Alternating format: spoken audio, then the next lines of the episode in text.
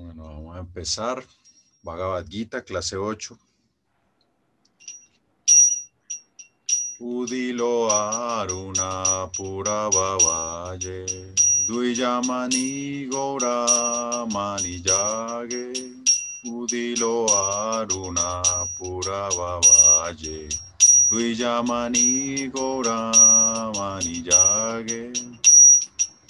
Jage Vakata Samuha Loya Sate Vakata Samuha Loya Sate Gelanagara Vraje Gelanagara Vraje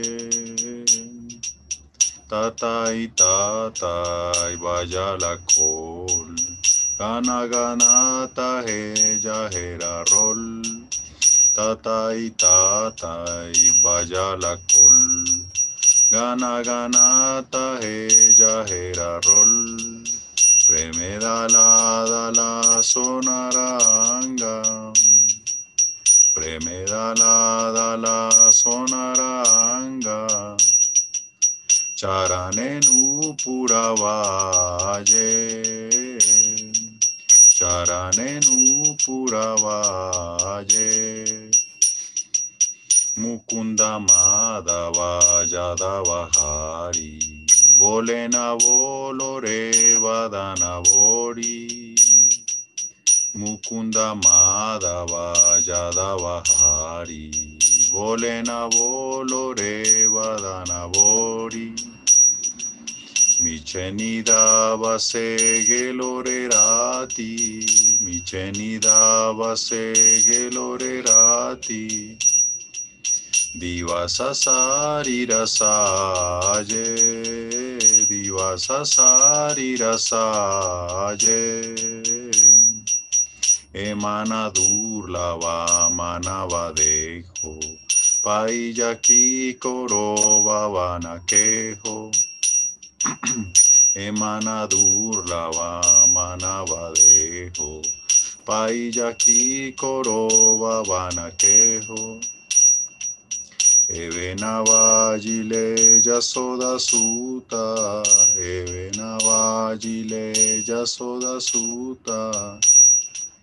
Charame pori velaye.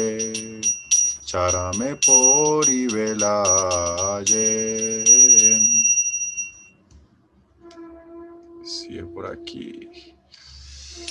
Udita tapana hasta dinagelo boli vyasta Udita tapana hojile hasta dinagelo vyasta Tabe que no eve a la Tabe que no eve a la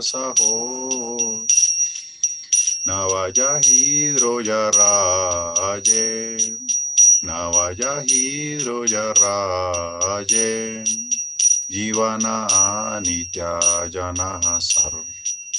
Tahe Nana Vida Vipadavar. Jivana Anitya Janaha Sarva. Tahe Nana Vida Vipadavar. Namaraja Korija Tane Tumi. Namaraja Korija Tane Tumi. Takaha Panakaye. Takaha Panakaye. Jiveraka Liana Sadanakam. Jagate Asiye Maduranam.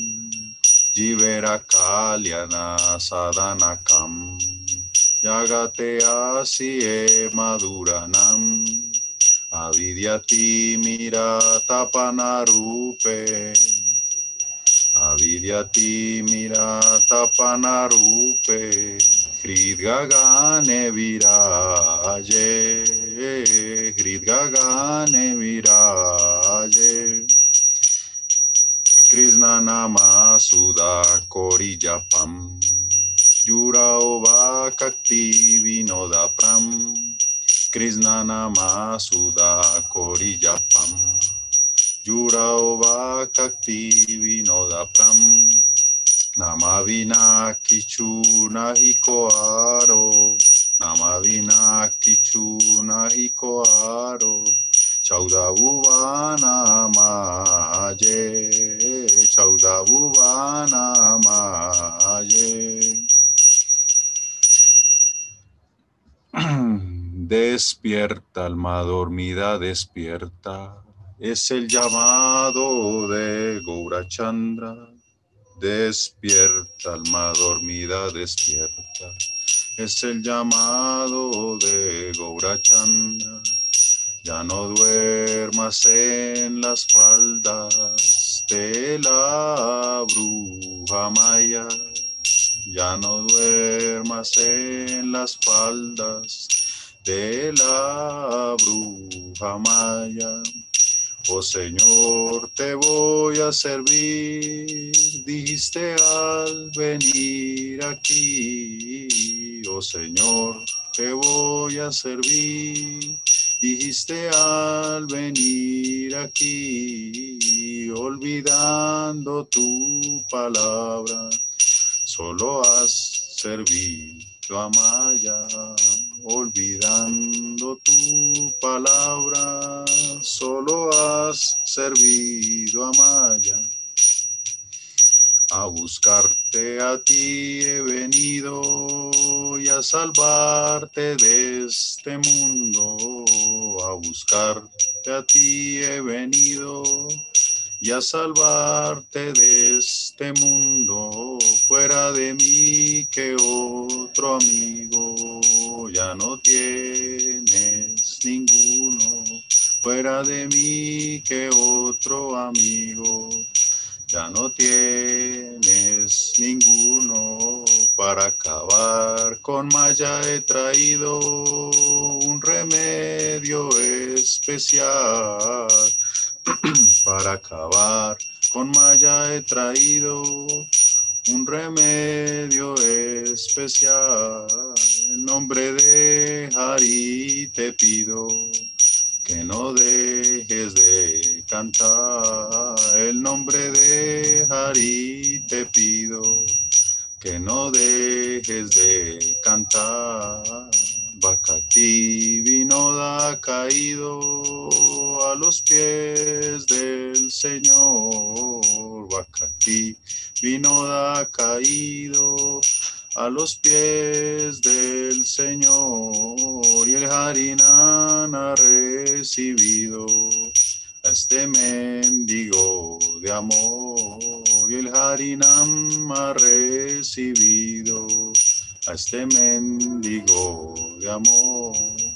Hare Krishna, Hare Krishna, Krishna Krishna, Hare Hare, Hare Krishna, Hare Krishna, Krishna Krishna, Hare Hare, Hare Rama, Hare Rama, Rama Rama, Hare Hare, Hare Rama, Hare Rama. Rama Rama Hare Hare.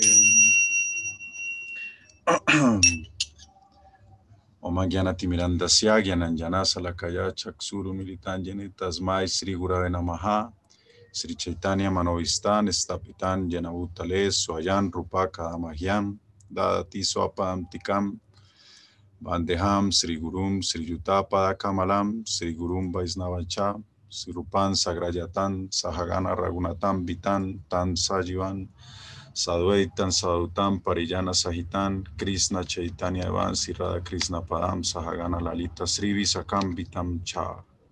E Krishna Karuna Sindhu, Inavando Jagatpate, Gopesa, Gopika, Kanta, Kanta, Namostute, Tapta Kanchana Gourangira de Brindavan Esbaribri Savano Suti Devi Pranamami Haripri Jevancha Kalpataruya Chakripa Sinduya Chapatita Nampa Nevyo Vaisnava Namo Namaha Si Krishna Chaitanya Pranityananda Sri Advaita Gadadhar Sivasari Gaura Bhakta Brinda Hare Krishna Hare Krishna Krishna Krishna Hare Hare Hare Rama Hare Rama Rama Rama Hare Hare. Brinda Jai Tulasi Deve Priya Jai Kesavasa Krishna Bhakti Pradevi Sati Vatyai Namo Namaha Mukhan Karoti Vachalam Pangulan Gajate Girija Kripatanaham Bande Sri Guru Nataranam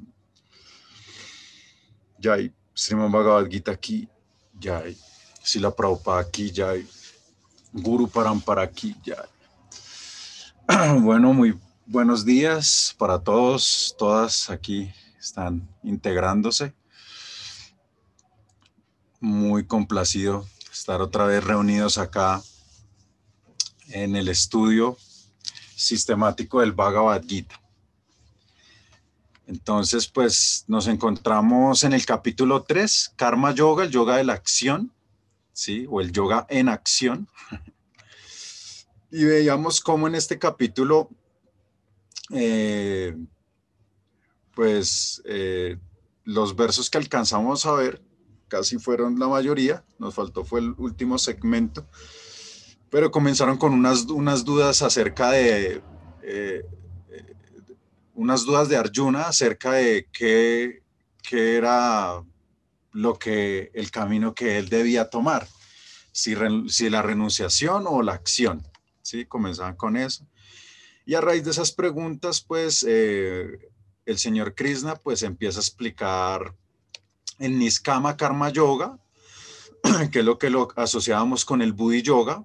Sabemos que en el capítulo 2 eh, Krishna explicó eh, muchos temas eh, a Arjuna. Entonces, como fue tan condensado ese conocimiento del capítulo 2, pues él empezó a desarrollar estos, va a ir, desarrollando estos temas a lo largo de pues, todo el libro, ¿no? Entonces aquí pues explica sobre el Niskama Karma Yoga, que pues es un yoga que, que, combina el conocimiento con, con el desapego. De hecho, pues el Niskama Karma Yoga es como, como su nombre lo indica, Niskama, sin, sin disfrute, ¿cierto? Y Karma Yoga es como el, yoga de la acción, o sea, como el, es el trabajo eh, desapegado al fruto de la acción. Niskama Karma Yoga, el, trabajo, las acciones que yo hago desapegadas del fruto de la acción. Y básicamente, eh, Krishna le, motiva a Arjuna a que esas, como se va a desapegar del fruto de la acción, que esas acciones se las ofrezca a Vishnu. Por ahí, encontramos ese término que es Yagya by Vishnu. Yagya, Yagya, sacrificio, ofrenda, by Vishnu. Todos los sacrificios deben ser dirigidos al Ser Supremo. ¿Mm? Entonces eso explica en los, en los versos del 3 al 9. Y luego eh, del 10 al 16 eh, de este capítulo 3, haciendo como un, repaso muy rápido de lo que vimos hace ocho días. Entonces eh, habla sobre ese tránsito de lo que hay del karma, del karma kanda. Cuando entendemos karma kanda, es esa sección de los Vedas que hablan sobre cómo obtener cosas materiales, ¿Qué tengo que hacer para, para conseguir distintas cosas materiales? Y cómo el karma kanda se puede ir como direccionando al karma yoga. Precisamente cuando uno ofrece ese fruto de sus acciones al, al Ser Supremo. Y del 17 al 35 vuelve otra vez a hablar sobre Niskama, Niskama Karma, yoga, y básicamente como Mm, colocando un poco en contexto, digamos, a las personas que, eh, que enseñan con el ejemplo, o sea, que son unos acharias. Veamos ese término acharya, que acharya es el que enseña con el ejemplo, ¿sí? Precisamente estas personas eh, avanzadas, pues no necesitarían enseñar con el ejemplo, pero lo enseñan dan su ejemplo para animar y para inspirar a los demás a cumplir con los deberes prescritos en las escrituras. Y nos encontramos ahora en la última parte de este, de este capítulo, que es eh, los versos del 36 al 43, que hablan sobre cómo controlar la lujuria y la ira. La lujuria y la ira. Porque pues sabemos que eh, la lujuria y la ira o la pasión y la ignorancia, pues frustran la ejecución del deber individual y pues conducen a incurrir en, pecado, ¿no? en actividades impías. Todos los sentidos deben estar regulados y la inteligencia debe estar fortalecida para controlar la lujuria. Entonces, bueno, ¿qué es la lujuria? Digamos, de, de, cierta manera tenemos de pronto alguna idea de lo que es la lujuria, pero los Vedas nos aclaran, la lujuria nos lo pone en un sentido muy amplio, que es cuando, que la gratificación. Ah, muchas veces uno entiende este término como algo sexual, ¿cierto? Asociado a algo sexual. Pero la lujuria, vista desde el punto de vista de los Vedas, es la gratificación de los sentidos innecesariamente. De ahí viene la importancia de controlar los sentidos, de estas técnicas de controlar los sentidos. Entonces, pues vamos a leer el, verso, vamos a comenzar con la clase. Eh, Javier, el 36, que quedamos en ese. Sí. Arjuna dijo, oh descendiente de Cristo, ¿qué es lo que le impele a uno a los actos pecaminosos, aún involuntariamente? como si se lo obligara a la fuerza? Es una pregunta muy interesante. Entonces ahí uno ve como en las mismas preguntas, ¿cierto? En las, cuando uno se plantea preguntas eh, acerca de todos estos temas, esas preguntas, ya el solo hecho de hacer la pregunta ya tiene un contenido, ya requiere como un, un trabajo mental y un trabajo interno, ¿sí? no preguntas como, no, no entendí nada, ¿no? Sino porque esa es como lo, la fácil. La fácil es como, no entendí nada. No, estamos estudiando el Bhagavad no entiendo nada, no entiendo un carajo. No, no, no, no. Es en realidad hacer el ejercicio de qué es lo que no entiendo, ¿sí? Porque, o sea, no entender nada, eso es muy fácil, ¿cierto? No requiere ningún, es como que uno quiere explíqueme otra vez todo. Pero en realidad el trabajo que, se hace aquí en términos un poco del guiana, ¿no? El yoga del conocimiento y vamos a ver un poco eso también en el siguiente capítulo del Bhagavad Gita, vamos a ver si nos, si nos rinde. Y es el trabajo de preguntarse, de formular la pregunta. Y esta pregunta de Arjuna es muy significativa, ¿sí? Porque fíjese lo que dice, por lo general las preguntas empiezan con, no sé cómo esto se llama a nivel de gramática, qué, cómo, cuándo, dónde, ¿sí? ¿Por qué? Este, ¿qué, ¿Qué es lo que lo impele a uno a los actos pecaminosos, aún involuntariamente, como si se le obligara la fuerza? Incluso, esto, esto nos, nos, nos, esto imagínese esta pregunta. ¿sí? O sea, es muy aterrizada en lo que nos pasa en la vida, porque nosotros decimos, a veces conocemos el Dharma o conocemos cosas que son correctas, ¿cierto? Y conocemos cosas que de pronto no, nos llevan a resultados negativos. Y, y aún así que uno sepa, a, a veces uno le pasa eso, ¿no? Muchas veces, ¿no? Como que uno dice, esto, si yo hago esto, eso no está bien, ¿cierto? Esto no está bien, pero lo hago. Eso le sucede a uno y uno dice, esto no está bien, pero lo hago. Entonces es precisamente aquí la, la, la sensación de Arjuna, como, ay, pero ¿qué es lo que lo empuja a uno a actuar pecaminosamente como, como, como si se le obligara, a si se obligara? Obviamente aquí está diciendo que es algo malo, porque está diciendo, ah, un acto pecaminoso, ¿sí? Entonces vamos a ver qué dice Krishna al respecto. Este es un verso muy famoso el verso, el verso 37, Alvarito. Porfa. La Suprema Personalidad de Dios dijo, es únicamente la lujuria arjuna que nace del contacto con la modalidad material de la pasión y luego se transforma en ira, y que es el pecador enemigo, y que es el pecador enemigo de este mundo, enemigo que lo devora todo. Sri Bhagavan Uvacha, Kama esa Kroda esa Rayoguna Samudvaha Mahasano Mahapadma Vidinaniha Vairiniam.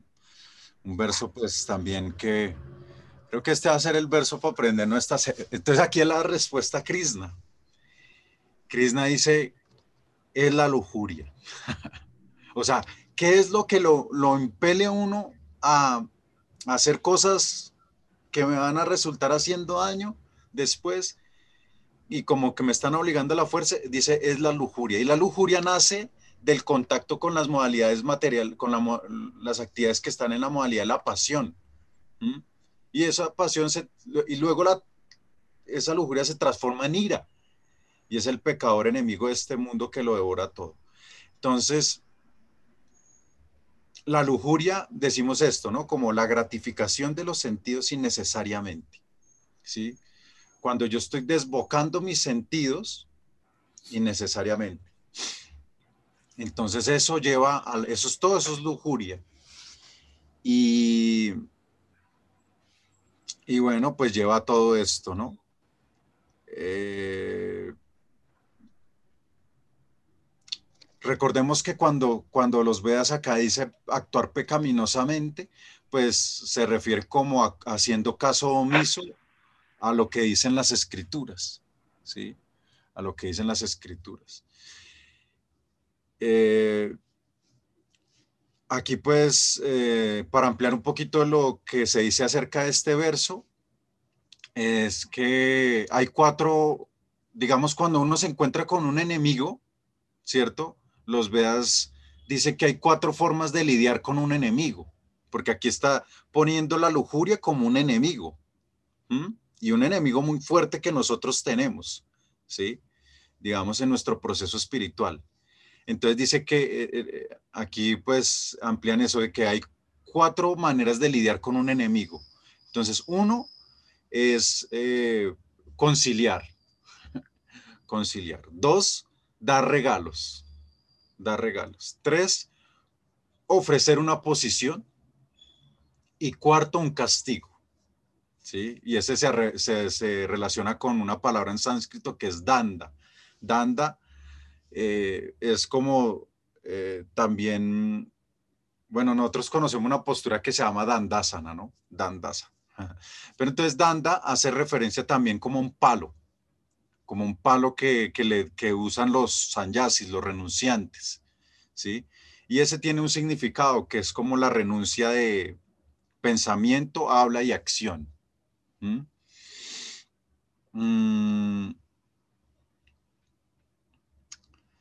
Entonces, eh,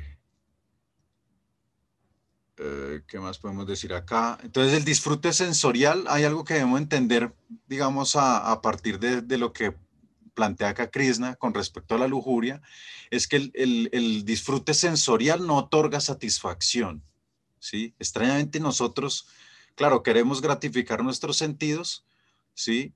Y por eso nos abocamos al disfrute, sensorial, pero pues en, en, en, eso es una ilusión, es maya, ¿no? Porque no, porque en realidad no, no obtenemos esta, esta satisfacción. Como un poco decía acá Álvaro, acá al principio que comentando acá, antes de la clase, digamos, yo, yo se lo decía pues un poco como bromeando, ¿no? Como, uy, le gusta castigarse en su práctica, ¿cierto? Le gusta practicar, practicar, practicar pero, él, pero ya llega un punto en el practicante en donde la tapacia, ¿cierto? La tapacia, el yoga se vuelve un disfrute. O sea, la tapacia no es una austeridad, sino ya se vuelve como, uff, yo necesito practicar. Yo necesito, mejor, mejor no me siento bien si no practico, ¿cierto? Entonces la tapacia se vuelve, wow, un disfrute, ese ya es un disfrute de otro índole, ¿cierto? Entonces no es, no es el complacer los, los objetos de los sentidos, innecesariamente. Mm, vamos a leer entonces lo que sigue acá, el verso 38, Dianita. ¿Cómo que vienen, estos versos que vienen acá es cómo conquistar la lujuria, porque bueno, aquí ya se puso el enemigo, si se reveló, lo reveló Krishna, pero entonces ahora, bueno, ¿qué hacemos con él? verso 38, Dianita. 38. Así como el fuego lo cubre el humo, o como a un espejo lo cubre el polvo, o como al embrión lo cubre el vientre, Asimismo, a la entidad viviente la cubren distintos grados de esa lujuria. Ajá, entonces, bueno, le damos, le damos el 39 milagros.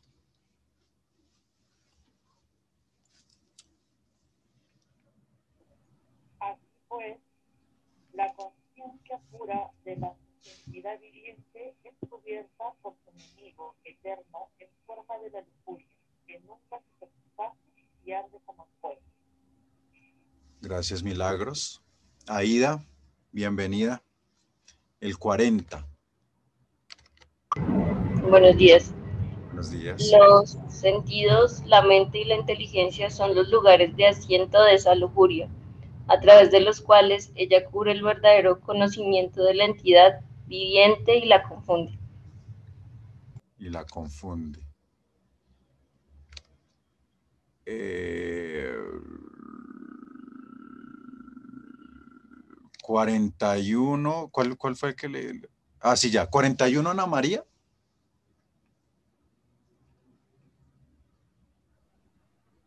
Cuarenta y uno.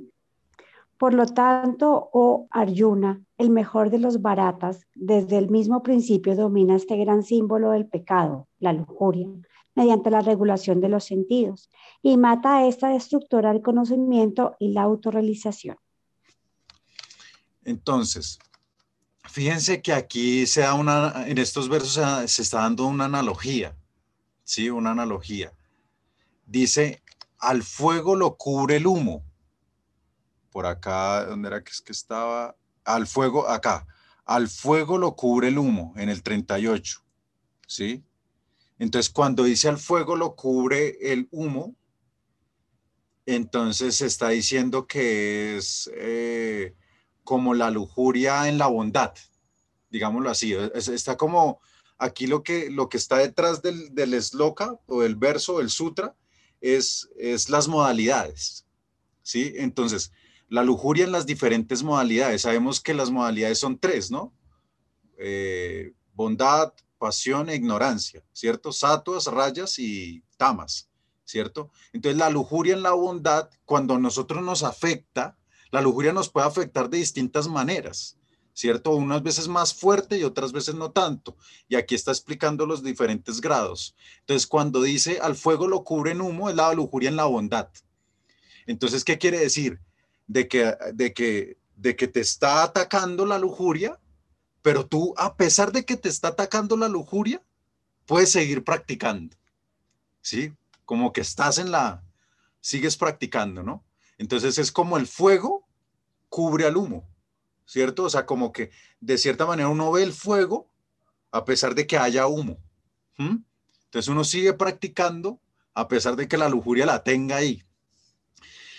El otro decía, el polvo, el polvo, dice acá, el espejo, a un espejo lo cubre el polvo, ¿sí?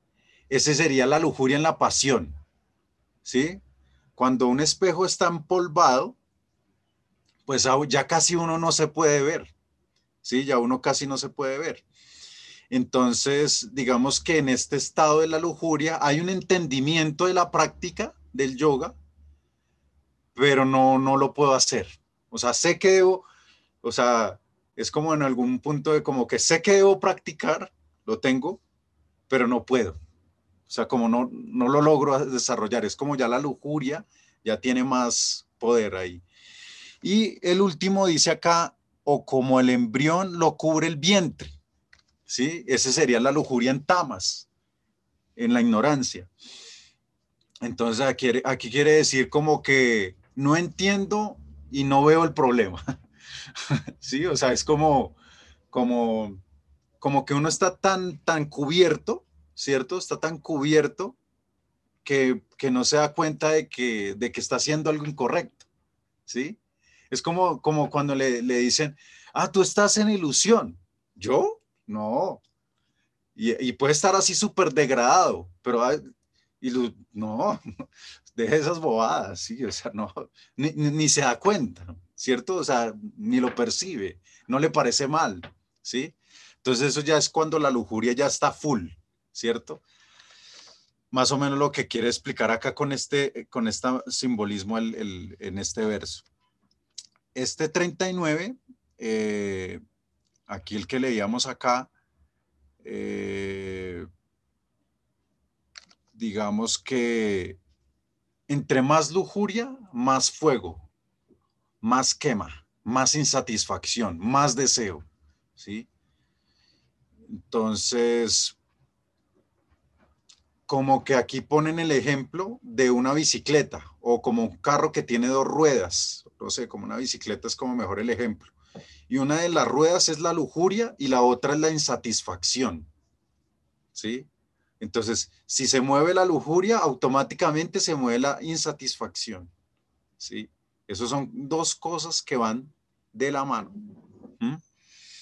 Es más o menos lo que, lo que trata de ver el, el 39. Y el 40, entonces ahí en estos versos estamos como tratando de ir desagregando un poco la lujuria y como ir percibiendo.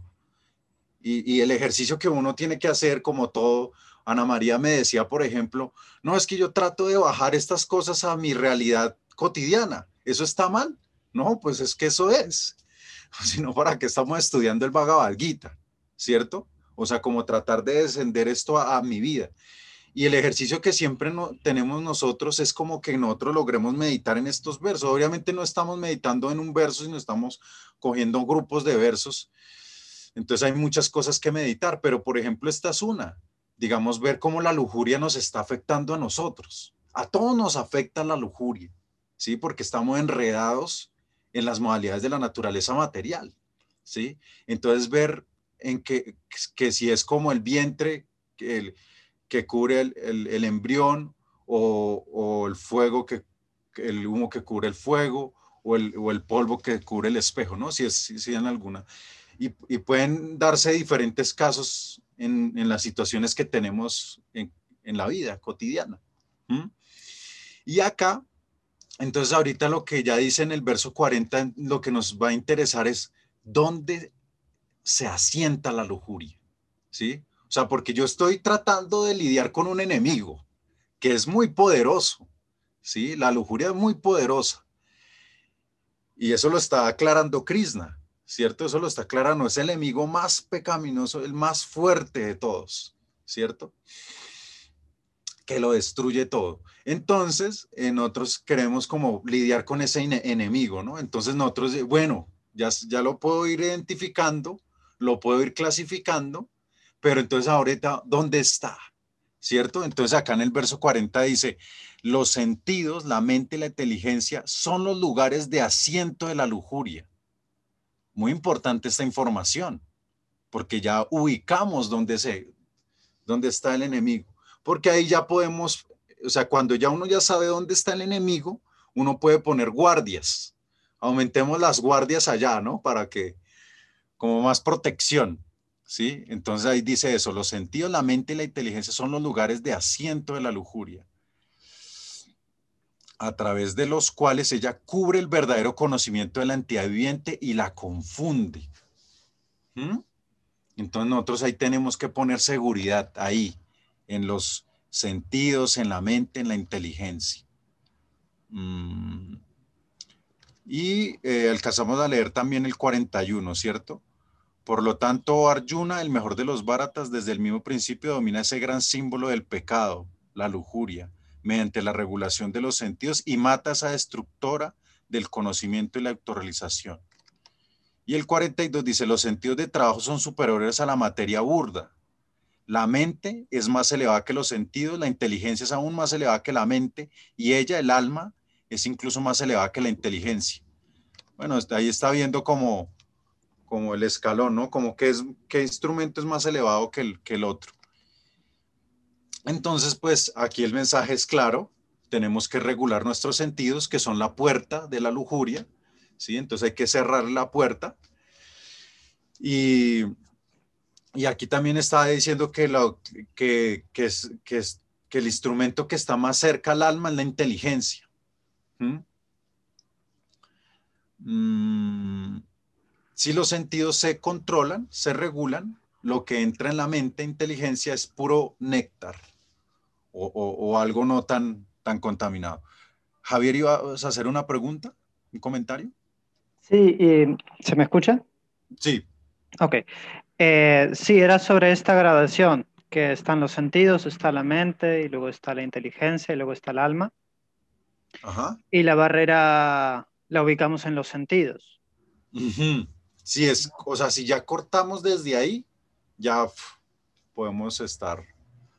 Pero pues obviamente todo eso tiene que, como irse... A, veces yo siento así como trayéndolo un poco a la experiencia personal, como que los sentidos eh, distraen a la mente, ¿no? Y, la inteligencia parece como que no está ahí y hay que despertarla, como que hay que decirle, hey, despiértate que se te está yendo, ¿sabes? La, la, mente ya está de nuevo ahí haciendo de las suyas y está encontrando excusas o está encontrando motivos para hacer cosas que son de gratificación inmediata, pero que uno sabe que, que no son buenas a largo plazo, ¿no? Entonces, ¿cómo, ¿cómo ves tú esto de como que la inteligencia no siempre está ahí tan presente como la mente, ¿no? La mente es más, más rápida, digamos, más inmediata. Hmm. Sí, el Budi, la inteligencia, por lo general es difícil percibirla. por, percibimos más fácilmente, percibimos más fácilmente, pero es natural porque es lo más burdo, ¿cierto? La, mente es más, es más burda que, que la inteligencia y los sentidos son más burdos que la mente. Entonces, claro, digamos, trabajamos los sentidos y si logramos percibir la mente, es muy importante conocer la mente y empezar a, trabajarla. Pero también, claro, el Budi, la inteligencia, eh, la empezamos a despertar precisamente estudiando pues estos textos, ¿cierto? Como recibiendo un conocimiento, ¿no? Como el guiana, porque ya ahí como que, como que la inteligencia se va despertando y, uno ya empieza como a, a, percibirla, pero, pero es natural que uno no la perciba porque es muy sutil, es como, como el alma, o sea, o sea, el alma incluso es más, más eh, sutil, o sea, es, es, acá mismo lo dice, que es más elevada que la inteligencia, pero, pero nosotros realizar que somos almas es el, propósito de nuestra, casi que uno de los propósitos de nuestra existencia, ¿sí? Porque no percibimos que es el alma y sobre todo si estamos enfermos, ahí ya se nos olvida todo. si nosotros tenemos una enfermedad, un dolor, ya no, uno dirá, ah, ahí, ya se le olvidó ese, ese verso de Krishna en el capítulo 2 que dice, no, a la, al alma no se le moja, no se le quema, no le pasa nada, es inmutable, ¿no? Ahí la, no, uno queda preso de esto, ¿no? Pero entonces sí, la idea es alimentar la inteligencia, el Budi, con, un, con una inteligencia superior, ¿cierto? Y pues precisamente el Bhagavad nos ayuda como, ¿no? Ir alimentando esto ir a percibir la, inteligencia. Mm, actuar inteligentemente, el Budi, Budi Yoga, ¿sí? Listo. Vamos a ver el último verso de este capítulo, que es el 43, eh, Andrea, Andrea Suárez. consecuencia, sabiendo que uno es trascendental en los sentidos, la mente y la inteligencia materiales o Arjuna de los poderosos brazos, se debe estabilizar la mente mediante una inteligencia espiritual deliberada o el proceso de conciencia de Krishna, y así, mediante la fuerza espiritual, conquistar a ese insaciable enemigo conocido como la lujuria. Entonces, este es, el ánimo, ¿no? Como debemos ser tan fuertes como Arjuna, ¿sí? La pureza es la fuerza. ¿sí? Así termina pues este, este capítulo del Bhagavad Gita que estábamos. Entonces vamos a entrar de una al, capítulo 4. Vamos a ver si, nos, si lo podemos abarcar todo en lo que queda de la clase. es el Jnana Yoga. Este se traduce como el Jnana Yoga, el conocimiento trascendental. ¿sí? O el yoga, o el yoga, el si la Prabhupada lo traduce como el conocimiento trascendental, también se le conoce como el yoga del conocimiento, el Jnana Yoga. Entonces, eh, hay dos tipos de guianas, ¿sí? Hay muy importante, eh, eh, antes de empezar este capítulo, tener en cuenta eso, que hay dos tipos de guianas. o sea, de, de conocimiento. Uno es el conocimiento que uno puede adquirir después de estudiar un libro, ¿sí? Entonces uno, uno estudia y le ayuda a uno a entender algo, cómo debe actuar correctamente. Y el otro conocimiento es el que es revelado, ¿sí? El que es revelado después de actuar de una determinada forma. Por lo general, el conocimiento que viene derivado de una acción desinteresada. Ahí se revela un conocimiento, desciende. Por eso yo no sé si ustedes habían visto estas películas a veces de Karate Kid o IP o no sé, Chucky, Chucky Chan. Entonces en estas películas a veces viene un discípulo a aprender artes marciales y entonces le dice lo primero que dice es, limpia el templo, limpia el salón. Y yo, ah, pero yo vine a aprender, ¿no? O bueno, también en estas también de Hollywood, en donde, ¿cómo es que se llama? Arnold Schwarzenegger, eh, ¿no? ¿Cuál es el otro? Que también, bueno, también ahí tiene una copia. Pero sí, es como, eh, viene una, vienen acciones de, de... Álvaro iba a decir algo. La roca. La roca. algo así.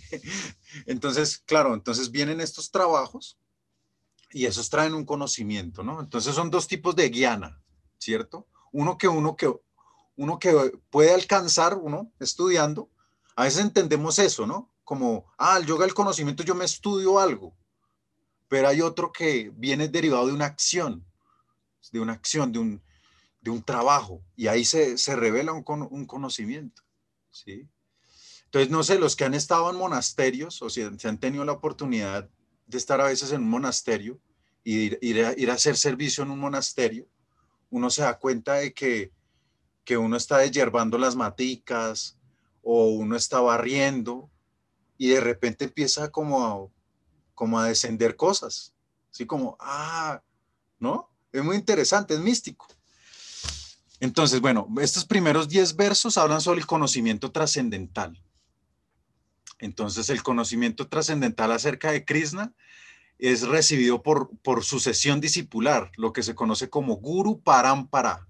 Es, es transmitido por una sucesión de maestro a discípulo, que revela la verdad acerca de su forma, su nacimiento y sus actividades.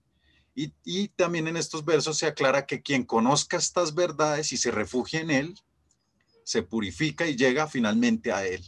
¿sí? como una síntesis de lo que, de lo que vienen estos 10 versos. Entonces vamos a leerlo, eh, Andrea Carmona, el primer verso de este capítulo. La personalidad de Dios, el Señor Krishna dijo, yo le enseñé esa imperecedera ciencia de yoga a Vivaya... Vivasvan. ¿Cómo, Achi? Vivasvan. Ah, Vivasvan, el dios del sol. Y Vivasvan se la enseñó a Manu, el padre de la humanidad. Y Manu a su vez se la enseñó a I... Isbaku. Isbaku, gracias. Gracias, André. Entonces, aquí lo que está revelando este verso, claro, a veces uno se sorprende, ah, ¿de cuándo es el Bhagavad? Y uno dice, no, cinco mil años atrás, y la gente se, se va para atrás, ¿no? Plop. Sí, como que dice, uy, cinco mil años atrás, no, eso ni, había, ni, ni, se habían inventado la escritura en ese, ¿no? Entonces, ¿cómo puede ser un texto? Como que a muchas personas cinco mil años atrás ya, ya, como que la mente ya no les da para entender cinco mil años atrás, pero incluso en este verso dice que eso data de millones de millones de millones de años atrás, este conocimiento. En realidad, el Bhagavad Gita hace cinco mil años fue, digamos, manifestado como lo, más cerca que tenemos, pero eso está, es un conocimiento imperecedero, como dice acá, porque fue transmitido al Dios del Sol, ¿sí? Y él, y él se lo fue entregando a mano, el padre de la humanidad, y mano se lo enseñó a Isbaku. Entonces ahí lo que está diciendo que uno, que esta ciencia es antiquísima y es extraterrestre. esta ciencia es extraterrestre, ¿sí? porque acá está hablando, ya se sale de los planos de la Tierra, o sea, este, ¿sí? Y es un, por eso una verdad que desciende. Y, él se, y también aclara que el señor Krishna, él mismo la, la, enseñó, ¿sí? A leer el verso 2. Eh, ah, sí, perdón, ¿y quién es, ¿y quién es Isbaku? Isbaku. Esa te la quedo debiendo porque no lo tengo aquí como en... Bueno. No lo tengo acá como presente.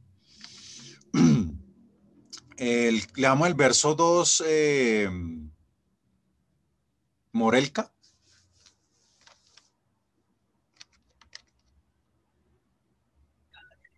Esta ciencia suprema se recibió así a través de la cadena de sucesión discipular y los reyes santos la entendieron de ese modo.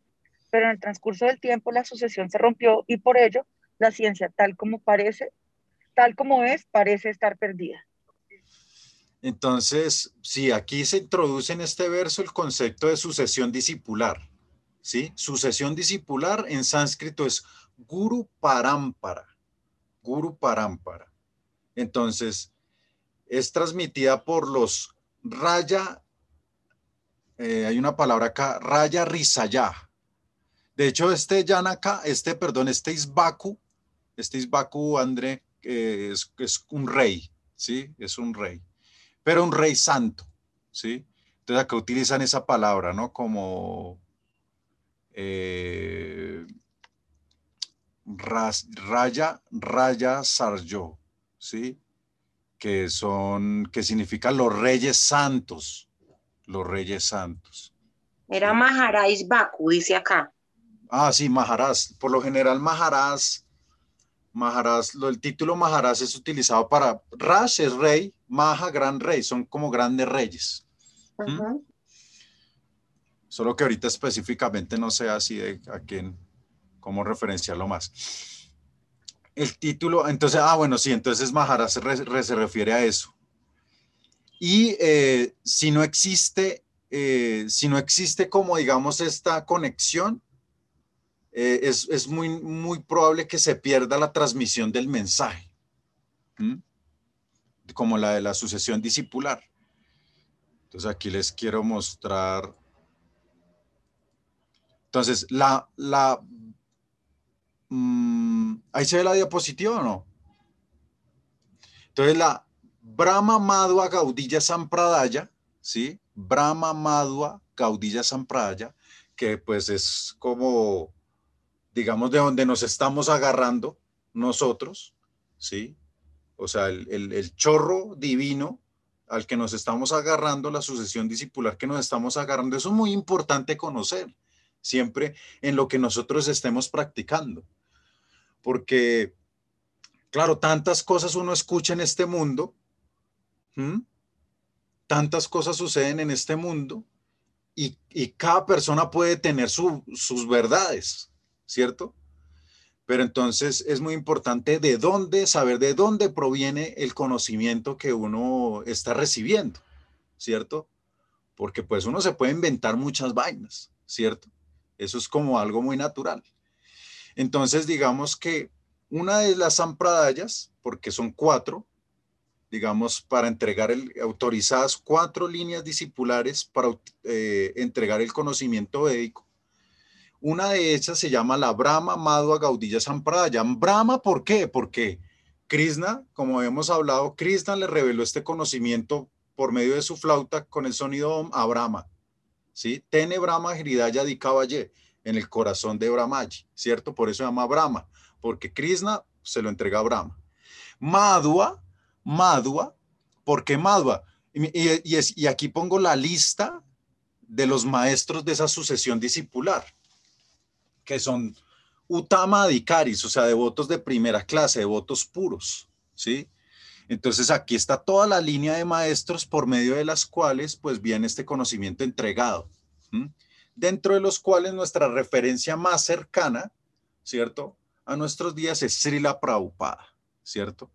Acá vemos Srila Prabhupada en la ilustración, vemos Srila Prabhupada, por encimita de él vemos a Bhaktisiddhanta Saraswati, que es el maestro espiritual de Srila Prabhupada, Vemos a Gorky Chordas Babaji, ¿cierto? Los que vieron la novela, o los que han visto la novela de Sila Prabhupada, estos personajes aparecen ahí, cómo fue el... Único discípulo que tuvo Gorky Chordas Babaji fue Bhaktisiddhanta Saraswati. Ese fue el, solo, él solo tuvo un discípulo, pero severo discípulo, severo discípulo que fue Bhaktisiddhanta Saraswati. Curiosamente, Bhaktisiddhanta, el papá de Bhaktisiddhanta era este personaje que aparece detrás de Gorky Chordas Babaji, que es Bhaktivinoda Thakur. Bhaktivinoda Thakur. Él era el papá, pero pues, claro, un papá es un maestro en un sentido, pero el, mismo padre le dijo, tienes que tomar refugio y pedir refugio y llorarle, clamarle a, a, Gorky Chordas Babaji. Pero también él es considerado un gran...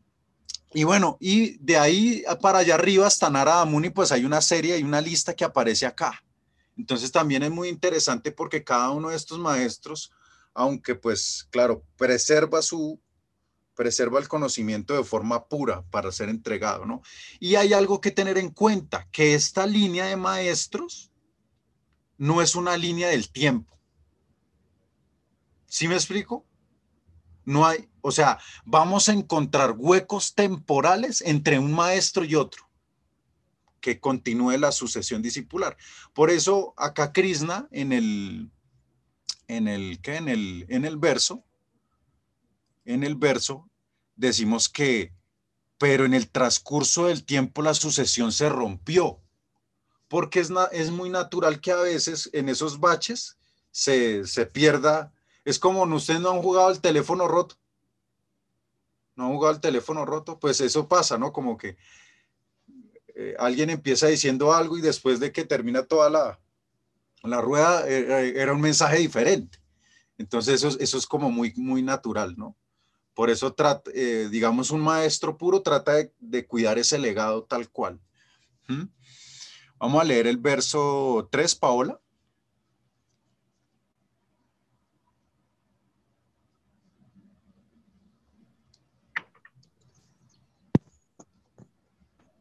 Esta antiquísima ciencia de la relación con el Supremo te la expongo hoy a ti, porque tú eres mi devoto, así como también mi amigo y puedes por ello entender el misterio trascendental de la misma. Entonces, eh, en, esta, en este verso es la primera vez que Krishna habla de Bhakti, especificando que el Bhakta, Bhakta es el que tiene el Bhakti, ¿sí? Y pues que esta ciencia es Rajasyam. ¿Qué quiere decir Rajasyam? Que es un misterio.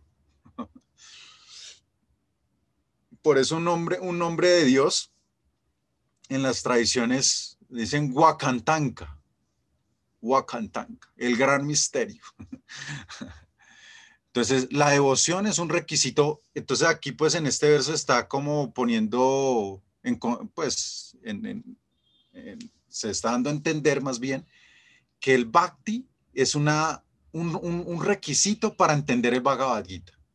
¿sí? El bhakti. ¿Sí? La devoción. ¿Mm? Vamos a leer el verso 4, Javier.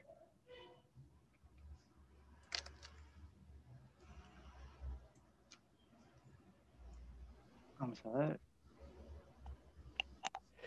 Arjuna dijo, Visvan, el dios del sol, nació antes que tú, por lo cual es mayor que tú. ¿Cómo puedo entender que en el principio tú le hayas enseñado esta ciencia a él? Entonces, digamos, acá está como Arjuna, porque ustedes recuerdan que Arjuna, pues son primos, ¿no? Y uno entre primos es como, como hermanos, ¿no? Sí, como todo muy, muy familiar, todo muy familiar. Entonces acá Arjuna le, le está diciendo, oye, pero tú me estás diciendo el dios del sol, y tú cómo sabías y eso.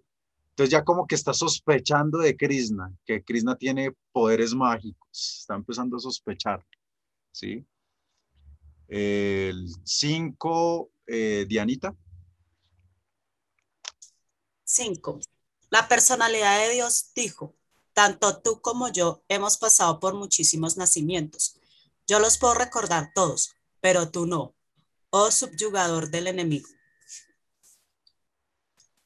Entonces acá pues se empieza a introducir este concepto de avatar. Avatar eh, eh, traduce como descenso divino descenso divino.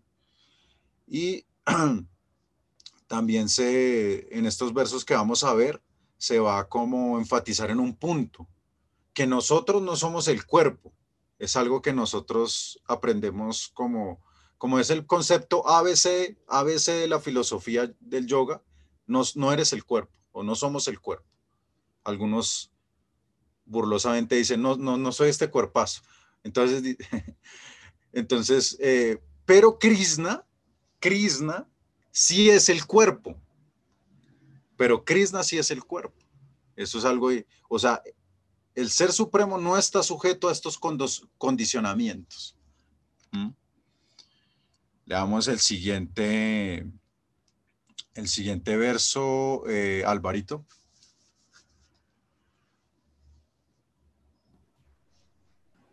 La personalidad de Dios dijo, ah, perdón, aunque soy innaciente y mi cuerpo trascendental nunca se deteriora, y aunque soy...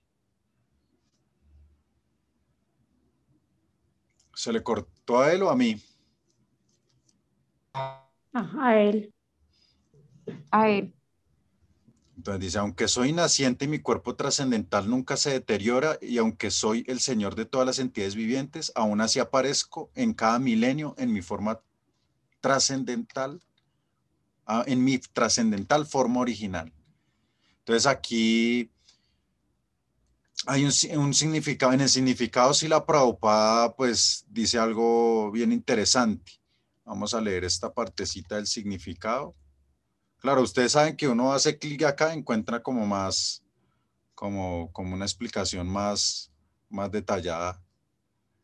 Eh, una partecita aquí.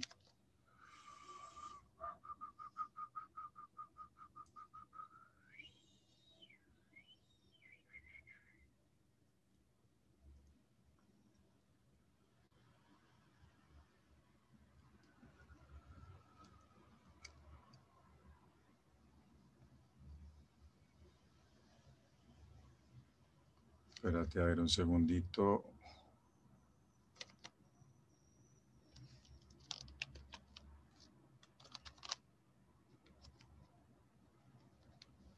Naciente.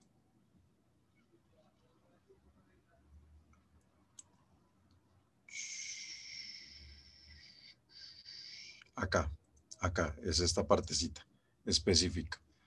A ver, em, Andrea Suárez, ¿lo, ¿lo puedes leer esta parte desde acá? No sé si se nota. Por consiguiente, queda claro que a pesar de estar en el mundo material, Eres la misma e innaciente forma eterna de bienaventuranza y conocimiento, inmutable en lo que respecta a su cuerpo e inteligencia trascendentales. De hecho, su aparición y desaparición son como la salida del sol, el movimiento de éste ante nosotros y su subsecuente desaparición de nuestra vista. Cuando el sol se pierde de vista, creemos que se ha puesto, y cuando el sol está ante nuestros ojos, pensamos que se halla en el horizonte.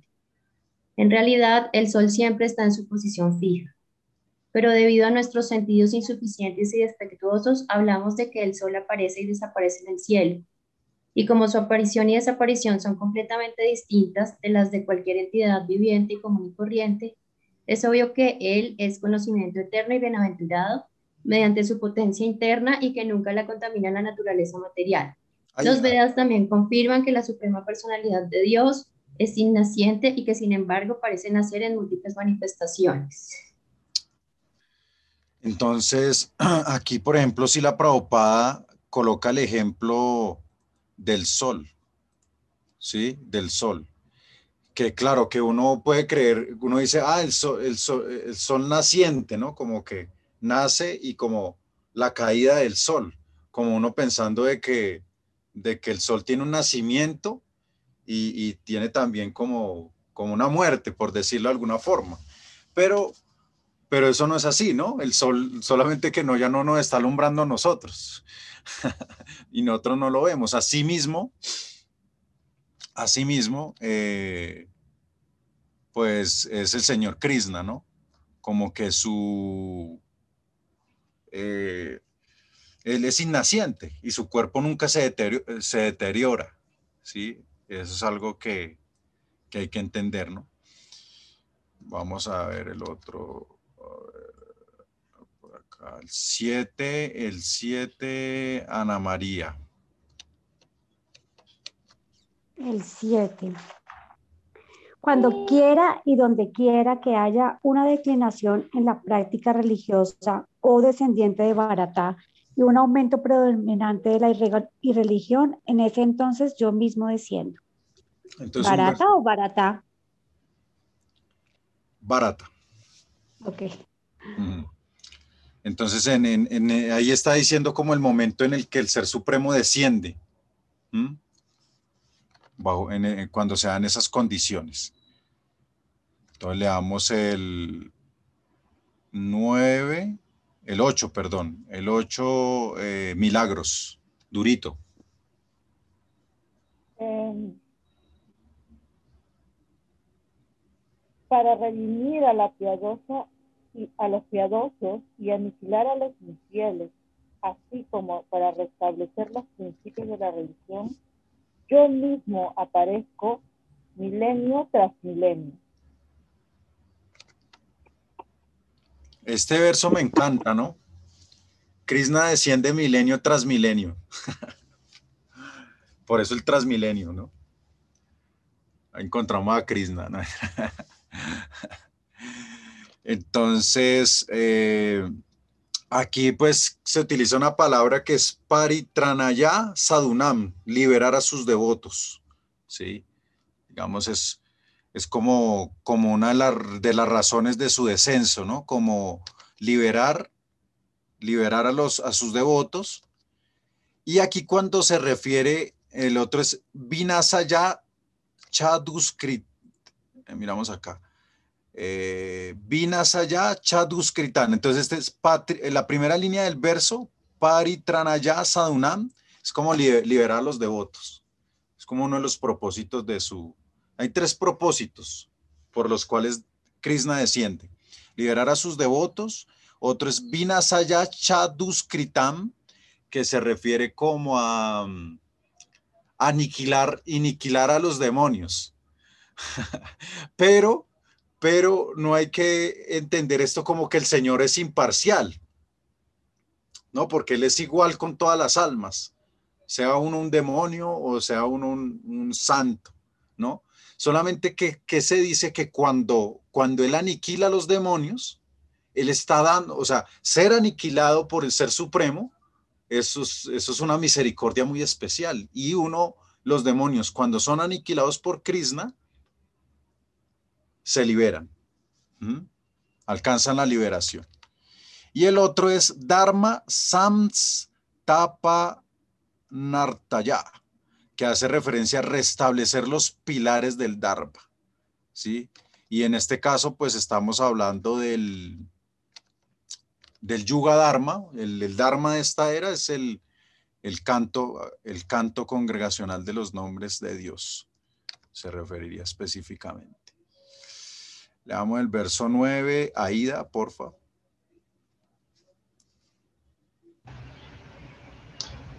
Oh Arjuna, aquel que conoce la naturaleza trascendental de mi aparición y actividades, al abandonar este cuerpo, no vuelve a nacer de nuevo en este mundo material, sino que alcanza mi morada eterna. Entonces, este es el aquí se revela el resultado de conocer. o sea, de, realizar lo que se revela, de, el, entender esto, imagínate, el, entender el propósito del descenso del Supremo y el entender sus actividades, su nacimiento, su aparición, su desaparición, pues eso, eso trae este resultado, ¿no? Como, como salir del samsara.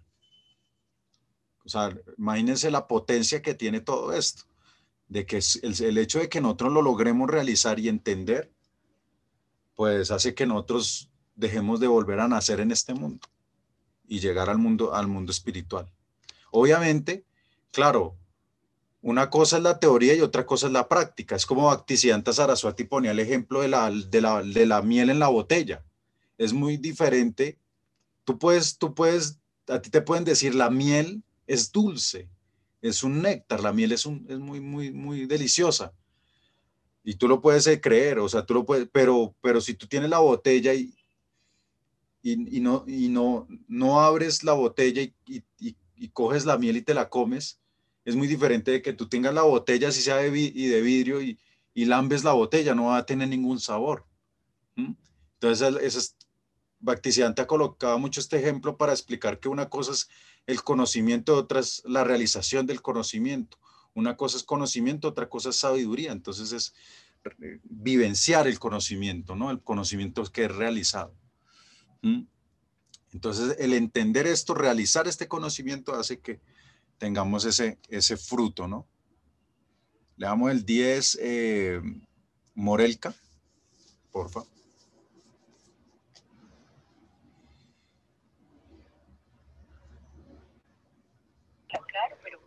favor.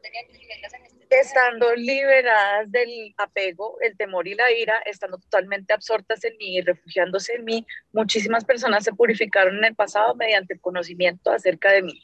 Y de ese modo, todas ellas alcanzaron el estado de amor trascendental por mí. Entonces, un verso muy lindo, como poniendo de base que, que en realidad eh, otras personas han alcanzado este estado, ¿no? Sí. Y aquí, en este momento, Arjuna, ya terminamos este primer como tramo de, este capítulo, ¿cierto? Que, hablaba como de, este conocimiento del Guru Parampara, del conocer el, descenso del Supremo, los beneficios. Y aquí Arjuna eh, internamente se está preguntando qué pasó, qué pasa o sea, porque él, aquí Krishna está diciendo qué, qué sucede, cuál es el destino, que es un destino supremo, alcanzar el mundo espiritual, la morada suprema, para los que entienden esto, ¿sí? Para los que realizan esto. Pero Arjuna internamente quedó con la pregunta, uy, eso está como muy difícil. Entonces dice, ¿qué pasa para los que, para los que no entienden o no realizan esto que se está escribiendo? Queda con esa interrogante.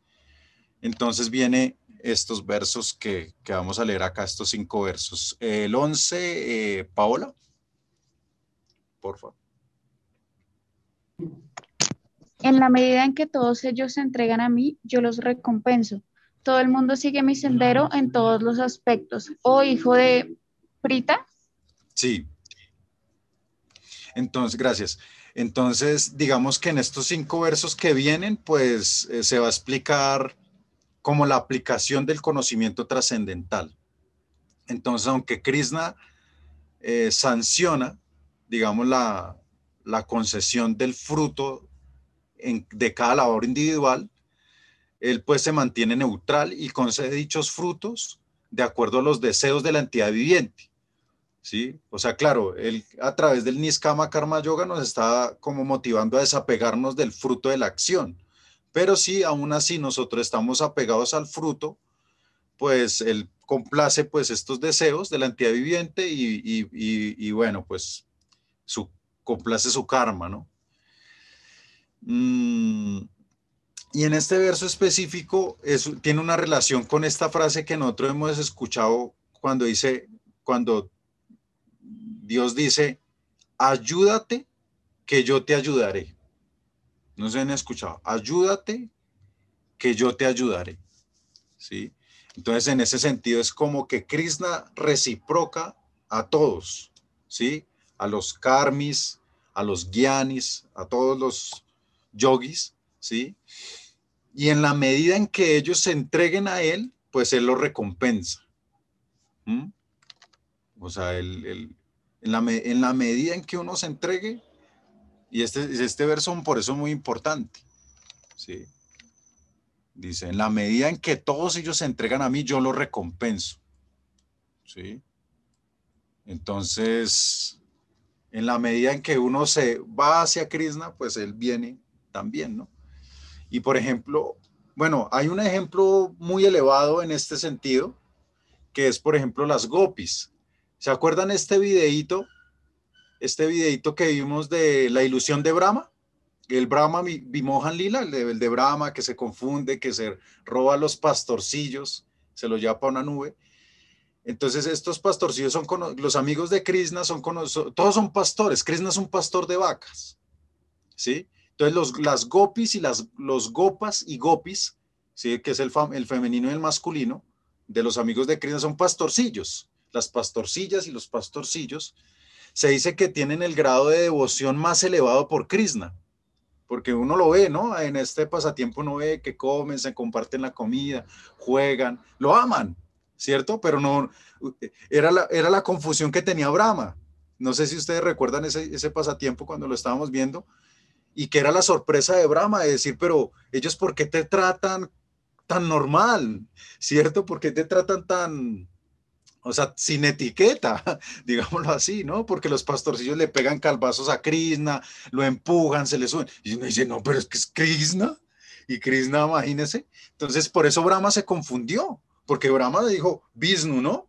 Vishnu, Vishnu, Om Vaisnava Namaha, ¿no? Es como, pero entonces Krishna, como Krishna se la deja montar, ¿cierto? Entonces uno dice, no, pues, no, pues, ese no, no, no, no. O sea, uno ve a Krishna así tal cual y uno dice, no, ese man, ese man no inspira respeto, ¿sí? No inspira respeto. Y más cuando uno empieza a conocer sus actividades. Pero pues, por eso este pasatiempo de Brahma es muy importante, porque Brahma le pasó esa confusión, pero mire todo lo que le pasó. Ah, es que era, imagínense, él, es el origen de todos los bismos, ¿cierto? Entonces, eh, las gopis, hablando de las gopis, pues ellas tienen, claro, ese hecho de que ellas no conciban a Krishna como lo supremo, lo el supremo, permite que vayan un poquito más en su relación, ¿cierto? vayan más profundo en su relación con, Dios, ¿cierto? Es muy diferente cuando tú tienes, digamos, un, eh, una autoridad, ¿cierto? Tienes enfrente una autoridad y, tú tienes, tienes que guardar, incluso cuidar tus palabras, cuidar tus comportamientos. No, casi que tú no eres tú, ¿cierto? Eso pasa, tú no eres tú, no eres tú, tú no te puedes soltar. Entonces eso no es tan bueno, ¿no? Krishna lo, Krishna lo, lo suelta uno porque, ay, que uno sea como sea con Krishna, ¿cierto? Y establezca su relación. Entonces las gopis experimentan ese grado máximo, ¿sí? Ese grado máximo, máximo de devoción. Y, incluso, claro, y para ellas, digamos, en este caso máximo de las gopis, porque el, este verso dice, en la medida en que todos ellos se entregan a mí, yo lo recompenso. Pero en el caso de las gopis dice, bueno, ¿cómo yo recompenso a las gopis? Porque dijo, no, o sea, mm, lo, que yo les puedo dar no, no, es superior a lo que ustedes ya tienen. ¿Sí me explico? Porque las gopis tienen un amor tan grande que supera a Krishna mismo. Entonces dice, no, ya, ya, ya no hay nada superior a lo que ustedes ya tienen, ya lo tienen. Entonces, bueno, es como, como una acotación ahí. Mm, de hecho, este, esta situación hace que Krishna descienda como Chaitanya Mahaprabhu. ¿sí? Chaitanya Mahaprabhu es el avatar, hablando de avatares, el avatar de esta era, el avatar dorado, en donde Krishna desciende como devoto, diciendo, no, es que la posición de devoto tiene tan elevada posición, ¿cierto? Tiene tanta grandeza como, como, la, veo en la, como la veo en las gopis, que yo quiero ser un devoto, ¿cierto? Krishna como un devoto. Entonces, pero bueno, Chaitanya Mahaprabhu es otro estudio que viene después del Bhagavatam. Ahí vamos, si ustedes tienen paciencia, me tienen paciencia, para allá vamos, a estudiar a Mahaprabhu. Listo. Eh, este simplemente es un mini trailer. Entonces veamos el 12. Eh, Esteban, eh, Javier.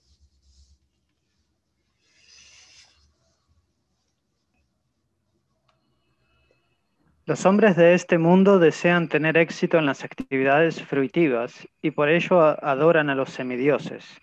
Prontamente, por supuesto, los hombres obtienen resultados del trabajo fruitivo en este mundo. Mm. Entonces, básicamente como que él redime, Krishna redime a, todo, a todos de la manera en que ellos se aproximen a él, ¿sí? Y pues, en realidad, mm, también se aclara que, en realidad muy pocos se dirigen a Krishna. No es que muchos se dirijan a Krishna, ¿no? Es natural. Entonces, es como por ejemplo Dianita, ¿no? Dianita ve a Gopal y dice, ay, mi Gopalito. bueno, Dianita, lee el siguiente, por favor. 13. Según las tres modalidades de la naturaleza material y el trabajo asociado con ellas, yo creo las cuatro divisiones de la sociedad humana. Y aunque yo soy el creador de ese sistema, debes saber que no hago nada, pues soy inmutable. Entonces acá Krishna está diciendo que aunque él crea las modalidades de la naturaleza material y aunque eh, crea el Varna Asran Dharma, que son las divisiones sociales espirituales, él no está afectado por ellas, es trascendental a ellas. Andrea Suárez, 14. No hay ningún trabajo que me afecte y ambiciono los frutos de la acción. Aquel que entiende esta verdad acerca de mí tampoco se enreda en las reacciones fructivas del trabajo. Esto es muy interesante, porque, claro, bueno, ahí Krishna está dando otro ángulo de este mismo concepto, de que él está libre, o sea, no se enreda en nada, digámoslo así, aunque crea las cosas, él no se enreda, aunque crea el mundo material, no se, no se enreda en el mundo material, ni en las modalidades, ni en el trabajo, nada. Y él, actúa a su, a, su libre voluntad, digámoslo así. Y si uno entiende eso, pues, y si uno logra entender que el Señor Supremo actúa a su voluntad y que no se enreda, pues uno también se va a desenredar, está diciendo acá. si uno logra armonizar eso y entender eso. Entonces, bueno, los que ven, no sé quién, eh, quién ve acá la serie Radha Krishna, de Anita. ¿Qué capítulo vas? Voy en el 81-82. Ah, ya. Entonces, claro, cuando uno ve esta serie ve como, como que de cierta manera hay muchos ejemplos de esto, de que como, como a veces situaciones en donde el pueblo, en donde el pueblo necesitan, necesitan recursos, necesitan plata. Y pues Krishna es el más rico. O sea, Krishna haciendo esto, ya tiene todo lo, tiene todo el billete, ¿sí me explico? Tiene todo el billete, pero no lo hace, ¿cierto? Que no lo hace. Entonces, uno, pero es precisamente para que se desarrolle las actividades, se, se desarrolle el pasatiempo. Uno, por ejemplo, ve la, ve, la, ve, la, ve la serie o ve los pasatiempos de Krishna y entonces mucha, eh, en, en, en Krishna hay un gran demonio que se llama Kamsa. Kamsa por una profecía es el que va a matarlo a él. Krishna va a matar a Kamsa, es la profecía. El octavo hijo de Devaki va a matar a Kamsa. Kamsa escucha eso, entonces dice, tengo que matar a Krishna, ¿cierto? Bueno, él de hecho mata a todos, ¿no? Primero, segundo, tercero. Pero entonces, él quiere matar a Krishna y entonces Krishna lo puede matar. O sea, Krishna lo puede matar en cualquier momento. Pero yo llevo ya 315 capítulos y no ha matado al bendito Kansa. Yo digo, ¿cuándo se va a dar esto? Por Dios. Entonces yo dije, pero Krishna, déjenos de pasar ansiedades, ya, o sea, uno ve todas las atrocidades de Kansa y uno dice, pero ya. Y él dice, no, ya viene, ya viene, todavía no es el momento. Pero es que precisamente él juega con eso, ¿sí? Él juega con eso. Él juega con esas dificultades que se le presentan para manifestar cosas increíbles. Y en realidad es una enseñanza muy bonita para la vida de uno, porque cuando le llegan los problemas a la vida de uno, uno quiere matar los problemas o uno se quiere abrir o uno no quiere, uno no quiere los problemas. Pero Krishna muestra que los problemas, pues en realidad, pues ayudan también al avance, o sea, ayudan a, nuestro avance y traen cosas, como dicen por ahí, no hay mal que por bien no venga, ¿sí? Entonces, como, y, él siempre, y le dice a Rada, y la sonrisa, e, están en el peor problema de todo. ¿Y la sonrisa? ¿Qué pasó con la sonrisa? Y uno dice, en problemas uno no sonríe, ¿cierto? Uno no sonríe, pero dice, Krishna dice, no, lo primero en los problemas, sonríe. ¿Ah? Y de hecho aquel día daba como tres tips para, para superar las dificultades. Y entonces uno, uno era, era, ¿cuál era? no, no pierda la memoria. O sea, si tiene un problema, no pierda la memoria. ¿Qué quiere decir? O sea, recuerda, no olvides, ¿cierto? Si te olvidas, o sea, porque muy seguramente el problema que tú tienes, lo, ahorita de pronto lo, después lo vas a tener, pero la, la forma en que tú abordas el problema va a ser diferente después, ¿cierto? Si tú recuerdas. Entonces, no, no olvides. El segundo, píllate bien quién está contigo en, en esos momentos difíciles. Digo, ellos son tus amigos. No te alejes de ellos, los que están contigo. Y píllate bien los que no están contigo en los momentos difíciles. Ellos no son tus amigos. Aléjate de ellos. bueno, primero venía la de los, la, la permuté, pero primero tienen también su orden, ¿no? Pero, pero sí, entonces, bueno, ahí me fui por otro lado, sigamos más bien acá. ¿Cuál, cuál íbamos en el 14? Sí, en el 14. Eh, ¿Quién leyó ahorita? Ana María, ¿cierto? A Andrea, eh, Andrea Carmona, por favor.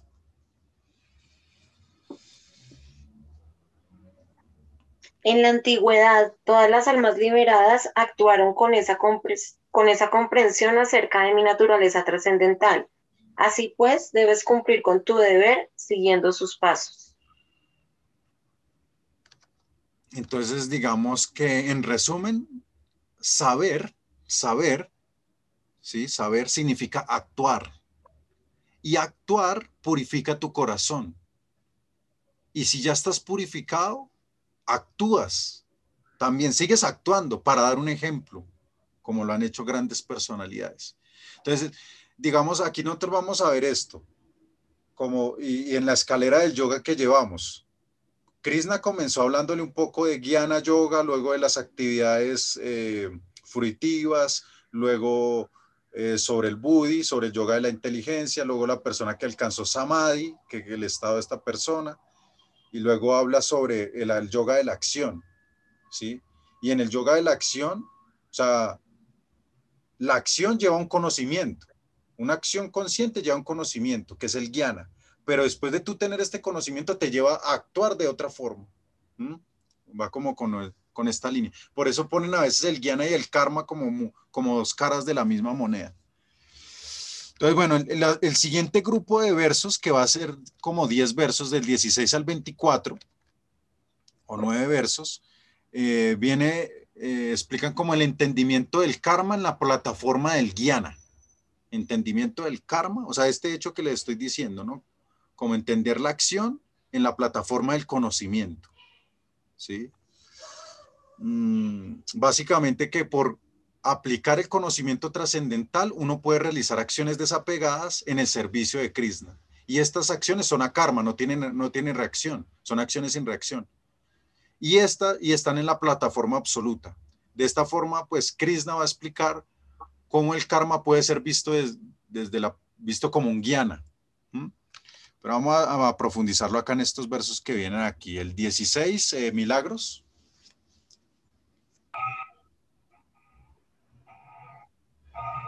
Incluso los inteligentes se confunden al tener que determinar lo que... ¿Me escuchas? Sí. Sí. Allá. Ah, determinar lo que es la acción y lo que es la inacción. Ahora te explicaré lo que es la acción, sabiendo lo cual te, te liberarás de todo infortunio. Entonces aquí Krishna va a explicar la acción, cómo puede ser observada como inacción. Espero que acá no se me confundan, ¿sí? Estén bien atentos. Cómo la acción puede ser observada como inacción. ¿Mm? Pero, eh, Aida, lees el siguiente, 17.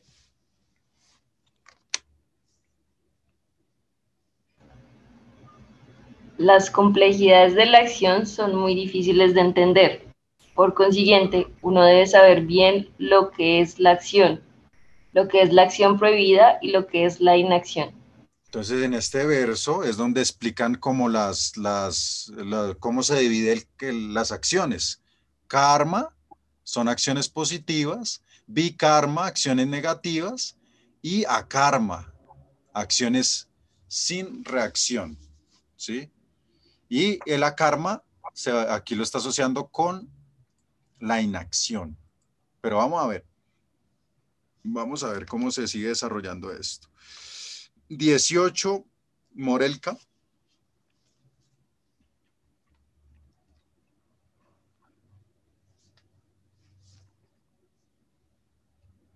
Morelka.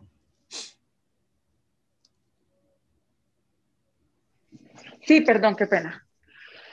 Eh, 18. Aquel que ve la inacción en la acción, la acción en la inacción, es inteligente entre los hombres y se halla en la posición trascendental, aunque esté dedicado a toda clase de actividades. Gracias. Un verso muy interesante.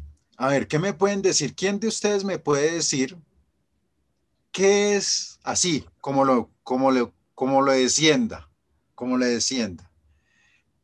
Arriesguense. ¿Qué es la inacción en la acción?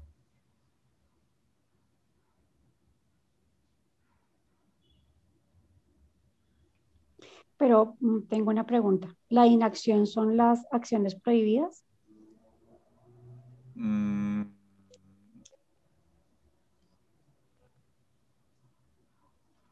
No. Pero a ver, ¿qué, ¿qué, se les viene a la mente? A ver, utilicemos un poquito ahí. ¿Qué es la inacción en la acción? lo que muchas veces decimos que hacemos o, lo que estamos haciendo, pero realmente no está, no es lo correcto.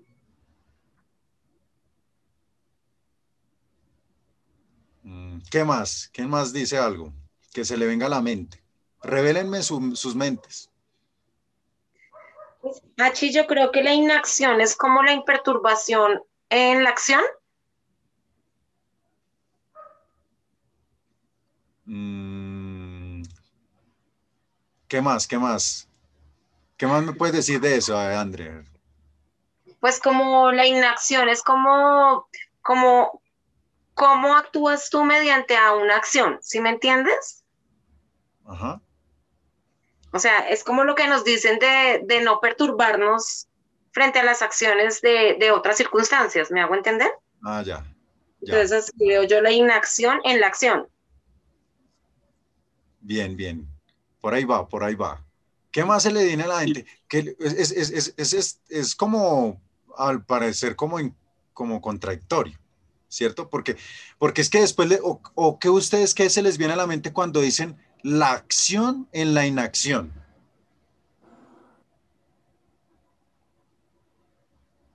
¿Qué se les viene a la mente? Fíjense que son dos cosas diferentes, la inacción en la acción y la acción en la inacción. Álvaro llegó.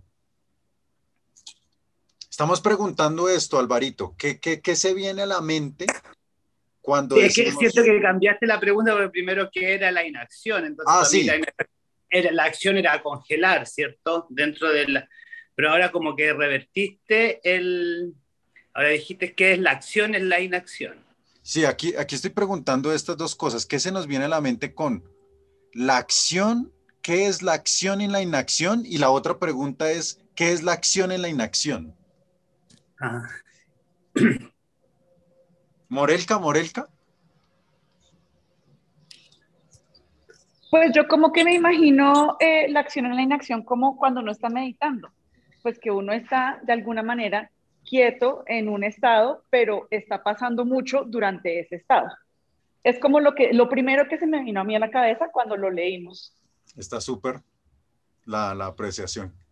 Bueno, les voy, a les voy a decir acá qué es lo que, que significa. Pues de acuerdo a lo que he recibido, ¿no? Entonces, aquí cuando se refiere la acción, la inacción en la acción, ¿sí? Cuando se refiere la inacción en la acción, presten mucha atención, ¿sí? La inacción en la acción es cuando yo estoy actuando, ¿cierto? Porque estoy en la acción, ¿sí? Estoy actuando, pero sin reacción. O sea, eso se llama akarma. La inacción en la acción. O sea, yo estoy actuando, pero no hay reacción. O sea que sería una inacción. La inacción es la acción, esa karma. O sea, ¿qué quiere decir? Eh, aquí, ¿qué, se está eh, revelando? O sea, como que yo estoy actuando, pero estoy desapegado al fruto de la acción. Eso me, me, pone en la plataforma de la karma. Entonces es como si no estuviera haciendo nada. La inacción en la acción. Y la acción en la inacción es lo contrario, pero es parecido. Por eso, por eso lo que dijo Andrea Carmona, digamos que iba por ese lado, ¿no? Como que ella, tú lo dijiste, fue como, como no me perturbo, ¿no? No me perturbo, algo así, como que no me afecta. Entonces estoy actuando, pero estoy desapegado. Iba por ese lado. Y Morelka dijo lo otro, que es la acción en la inacción. Meditar. Ese me parece un buen ejemplo también para entender esta parte porque la acción en la inacción es cuando alguien dice, no, yo veo que esto del yoga es muy bueno, meditar es muy bueno, yo como que me voy a dedicar es a meditar, ¿cierto? Entonces yo me voy al bosque a meditar, pero los hijos aguantando hambre, la, esposa, la, esposa, todos, todos así, ah, no, pero no, yo, me, yo estoy meditando. O alguien, por ejemplo, está haciendo sudarana, ¿cierto? Sudarana, y resulta que se estalló la llave del baño, ¿cierto? Se estalló la del baño, no estoy, no, no me saquen, no me saquen de mí, porque acabo de entrar en, estoy fuera, no, no he terminado mi darana, no, tengo que, tengo que ir por todo, ¿cierto? Pero se, se, está, y se está incendiando la casa, pues, entonces, pues, entonces es como, como, como que algunas personas piensan que dejar de hacer, ¿cierto? Dejar de actuar y, de, y dejar de dejar las responsabilidades eh, es no hacer nada, es inacción, ¿cierto? Como que, ah, no, como es el entendimiento de como, ah, no, cada vez que yo actúo genero karma, ¿cierto? Cada vez que yo actúo genero karma. Entonces mejor no hago nada, ¿cierto? Pero no hago ni siquiera lo que me toca hacer, mis responsabilidades y mi deber. Entonces, por no hacer esas cosas, hay karma. Entonces, e, e, este, la acción en inacción es bikarma. Inacción en acción es a karma y la acción en inacción vista desde este punto de vista es bikarma. O sea, porque por tú ser negligente, ¿cierto? Generas un karma negativo. Entonces es la... Y el que aquí está, pues Krishna tratando de decir que el que ve eso, ¿cierto? Él ve estas, estas dos cosas, es inteligente entre los hombres y se halla en la posición trascendental, aunque esté dedicado a todo, toda clase de actividades. ¿Sí, se, sí, se, ¿Sí me hice entender? ¿O mucha enredada la pita? Yo quería desenredar la pita, era mi, mi intención, no, no enredar. Pero es un poco lo, que, lo que hice acá. Listo. Le damos el, 19, eh, Álvaro. Pero bueno, léelo, pero no te desconectes, no te desconectes. La potencia del mantra. No, sí, se, se cayó el internet y ahora recién, y, ahora me conecté con el teléfono y el teléfono veo que no tenía batería y se me perdió el cable la batería, entonces estaba todo este rato intentando ahí estar conectado. Pero, no, esa es, esa es la inacción en la acción, o la acción en la inacción. Mentira. Sí, después lo vamos a convertir. Igual no me quedó tan claro, me quedé con un millón de dudas. ¿Cuál es el que hay que leer ahora? 19. Así. El 19. Se entiende que alguien tiene pleno conocimiento cuando cada uno de sus esfuerzos está desprovisto del deseo de complacer los sentidos. Los sabios dicen que él es un trabajador el trabajo ha sido quemado por el fuego del conocimiento perfecto. Entonces acá pues Krishna empieza a abordar el tema sobre el... Eh, no, perdón, acá, acá eh, Krishna explica las características de un karma yogi, de un karma yogi ahí en este verso 19. Eh, Javier, el 20, por favor.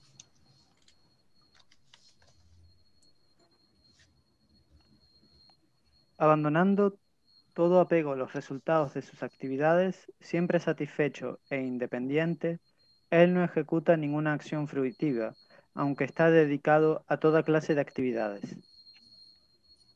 Entonces acá describe el sadhaka. En el anterior el karma yogi aquí describe el sadhaka. Sadhaka traduce practicante, ¿sí? Eh, es un practica, un sadhaka es un practicante que no ha alcanzado la perfección, ¿sí? Mm, se utiliza también aquí una palabra que es niras, nis, niras, ya, nira srayaha, que es sin ningún refugio. Entonces, cuando, cuando se refiere a eso es que sin ningún refugio, es como que haciendo referencia que el único refugio, o sea, solo depende del Supremo. Persona que solo depende del Supremo. Le damos el 21, Dianita. 21. El hombre que posee una comprensión tal actúa con la mente y la inteligencia perfectamente controladas, abandona todo sentido de propiedad de sus posesiones y actúa únicamente para satisfacer las necesidades básicas de la vida. Obrando así, no es afectado por reacciones pecaminosas. Entonces aquí, fíjese que en el 19, el karma yogi, en el 20, el sadhaka, y aquí en el, en el 21 es el Siddhi, Siddha, que es eh, las características de alguien que alcanzó la perfección. ¿sí? El Sadaka no alcanzó la perfección, eso es un practicante. Y el Siddha alcanzó la perfección. Entonces, digamos, por eso en algunas escuelas empiezan con su kasana o su astikasana sus meditaciones. ¿Sí? y, no, no, no, no, no se mandan a hacer sidasana, sidasana, no, sida, viene de aquí del, del sidi, el que alcanzó la perfección. Aunque pues hay distintos tipos de sides, de perfecciones. Aquí pues no se está hablando de la perfección suprema, ¿no? Sino la perfección en el plano del Niskama Karma Yoga. Ya vamos a seguir abordando ese tema. Hacia Ana María. Eh, tengo una pregunta. Y que, y, bueno, si ese es un sadaka, yo pensé que el sadaka era el que ya alcanzaba como la perfección y el badaka era, o estoy perdida, y el badaka era el que, digamos, recorría el camino, pero no había llegado a, digamos, a ser un sadaka. Así no es, estoy perdida. Creo que el otro término que utilizas es para alguien que no practica pero va en ese orden. Tan, Badaka, dijiste, como que el que no, no, no, no, no, está como en el grado de la lujuria de, que lo cubre todo, ¿no? Y después viene el Sadaka, que ya es un practicante.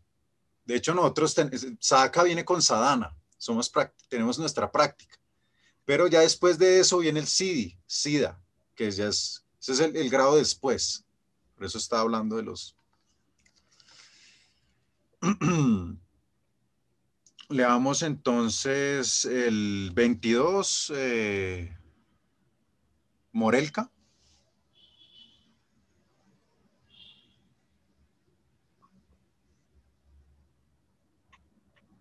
Morelka. O si no, entonces Andrea Suárez. Él se satisface con ganancias que vienen por sí mismas, ha superado la dualidad, está libre de toda envidia y es estable tanto en el éxito como en el fracaso. Por eso él nunca se enreda aunque ejecute acciones. Sigue hablando del SIDA. Y son todas estas cualidades son, se dicen acá, yadricha, yadricha, que significa que florecen. Florecen. 23, eh, Ana María. 23. Em, el trabajo de un hombre que está desapegado de las modalidades de la naturaleza material y que tiene plenamente en su posesión el conocimiento trascendental se funde enteramente en la trascendencia. Mm. Entonces aquí pues encuentra su destino, o sea, aquí cuando dice se funde, debemos entender cómo encuentra su destino en la trascendencia. ¿Sí? No, no, no es algo impersonal. Leamos el, el 24, Andrea Carmona. Una persona que está plenamente absorta en el estado de conciencia de Krishna es seguro que llegará al reino espiritual, en virtud de su totalidad contribución a las actividades espirituales, en las que la consumación es absoluta y lo que se ofrece es de la misma naturaleza espiritual. Entonces, ¿ustedes escucharon los audios que yo puse en el grupo sobre el yagya, ofrenda, sobre el sacrificio? Entonces ya aquí vamos a encontrar específicamente como este término, el sacrificio, oficio sagrado o yagya, ¿sí? Y vamos, aquí se van a empezar a denotar diferentes tipos de yagyas que uno puede ejecutar. Entonces, este, es, este verso, el verso 24, como que da la puerta a ese tema, a los, a los sacrificios, a los yagyas. Y los, y los versos que vienen del 25 al 33, eh, entonces va, mm, se van a denotar como los frutos de todas estas clases de sacrificios védicos, es el conocimiento trascendental, o sea, ese va a ser el fruto, que conduce a la liberación y finalmente al servicio devocional puro a Krishna. Entonces vamos a leer estos versos del 25 al 33. Mm, milagros, el 25. Eh, algunos yogas adoran perfectamente a los semidioses ofreciéndoles sacrificios y otros, otros ofrecen sacrificios en el fuego del Brahman Supremo. Del Brahman, Supremo. Supremo. Entonces acá mencionan a dos, tipos de sacrificios. ¿Sí? Entonces, eh, que es la adoración a los semidioses, ¿sí? La adoración a los semidioses. Y, y aquí cuando se refiere al Brahman Supremo, se refiere como al conocimiento trascendental, lo que realizan los guianis, lo que, lo que se denominan los guianis. Mm, pero digamos, aquí se refiere a estos guianis como a, los que, digamos, consideran al aspecto divino sin forma, o sea, impersonal. Entonces, pues acá sí la Prabhupada como que, digamos, empuja un poco como a, como no a realizar este tipo de, de, de, ¿no? Porque lo, lo, lo denomina como un poco como como perder el tiempo. ¿no? Mm, entonces, dice, dice así, si la propa dice, los trabajadores fruitivos sacrifican sus posesiones materiales para obtener disfrute material, mientras que el impersonalista, haciendo referencia a estos que, que sacrifican en el fuego del Brahman Supremo, sacrifican sus designaciones materiales con miras a fundirse en la existencia del Supremo. Entonces, para el impersonalista, el altar del fuego del sacrificio es el Brahman supremo y la ofrenda es el ser que el fuego del Brahman consume, o sea, como, como sacrificar su subindividualidad. Un poco es ese tipo de sacrificio. Que vamos a encontrar diferentes tipos de sacrificios. Listo, el 26, eh, Aida.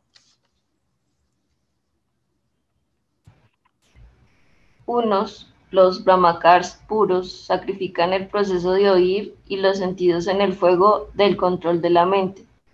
Y otros, los casados regulados, sacrifican los objetos de los sentidos en el fuego de los sentidos. Entonces, eh, aquí se dice brahmacharis, ¿no? La C como CH, ¿no?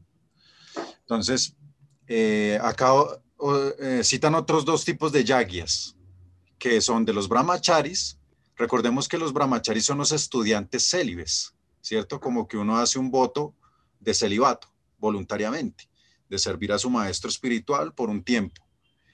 Entonces, estos brahmacharis pues eh, hacen este tipo de sacrificio de solamente oír palabras relativas al proceso de conciencia de Krishna y se dedican por completo a cantar acerca de las glorias del Señor y oír hablar de ellas. Ese es el, el sacrificio de los brahmacharis, ¿no? Como no escuchar nada mundano, solo escuchar acerca de Krishna y cantar sus glorias. Entonces estas personas, estos brahmacharis en este estado, pues evitan vibraciones de sonidos materiales y ocupan el sentido de la audición en recibir la vibración sonora trascendental del Mahamantra. Hare Krishna, Hare Krishna, Krishna Krishna, Hare Hare, Hare Rama, Hare Rama, Rama Rama, Hare Hare. Y el otro, y nombra acá los casados regulados, que son los grijastas, se llaman los grijastas. Entonces los casados, y hace referencia a regulados, porque de cierta manera en la orden de casado hay como un tipo de, como de amnistía o licencia para complacer los sentidos en, la posición de grijasta o de casado. Hay un tipo de licencia, pero aquí en este verso eh, señala que no se debe aprovechar tanto de esa licencia.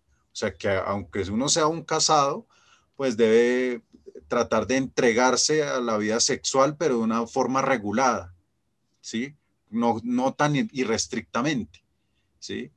Y, y en general en otros placeres de los sentidos, ¿no? Entonces eso quiere decir como un casado regulado. Y es otro tipo de yagya. Entonces es muy interesante porque aquí vamos a encontrar distintos tipos de yagya para distintas, en, la distinta posición en donde nos encontremos. Le damos el... ¿Y cuáles son los vana, los qué? Los vanaprash, ay, ¿cómo se dice? Vanaprastas. Ah, vanaprastas y los sanyas. Bueno, eso ya lo hemos hablado, ¿no? Pero, y aquí no están, ¿no? Pero eh, después viene Brahmachari, viene Grijasta, eh, eh, Brahmachari, estudiante célibe, Grijasta, monje casado, y después de que él ya termina cumpliendo con toda su familia, está todo bien organizado, los niños están grandes, la mamá todo está bien, o sea, no, no es necesario, digamos, como sustento económico ni material ni espiritualmente, eso puede que no se dé en una vida, ¿cierto? Ahí ya antes de morir vas a una, etapa que es una preparación para renunciar, ¿sí? Eh, a, su, a su familia en vida. Renuncia en vida para dedicarse, no para conseguirse otra mujer, sino para dedicarse completamente a Dios y a su servicio. Peregrina los, los lugares sagrados y eso. Ese es Vanaprasta. Vanaprasta es como la preparación a Sanyasi, que es la renuncia total. Pero bueno, acá están hablando de los brahmacharis, los, grija, los grijastas. Le damos el 27, em, Alvarito.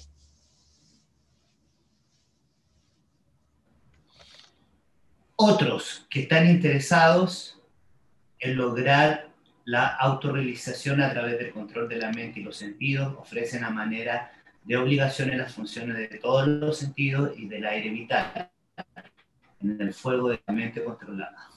Entonces, este es el yagya de los astangis. Ay, mire, le tocó leer el de los astangis. El de... este es el sacrificio de los astangis, del Patanjali Yoga, ¿no? Que es un medio para, para purificar del apego material.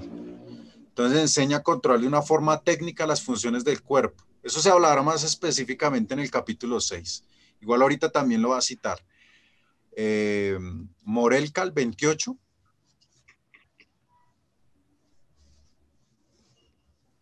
Voy a hablar. Sí, señor. El 28.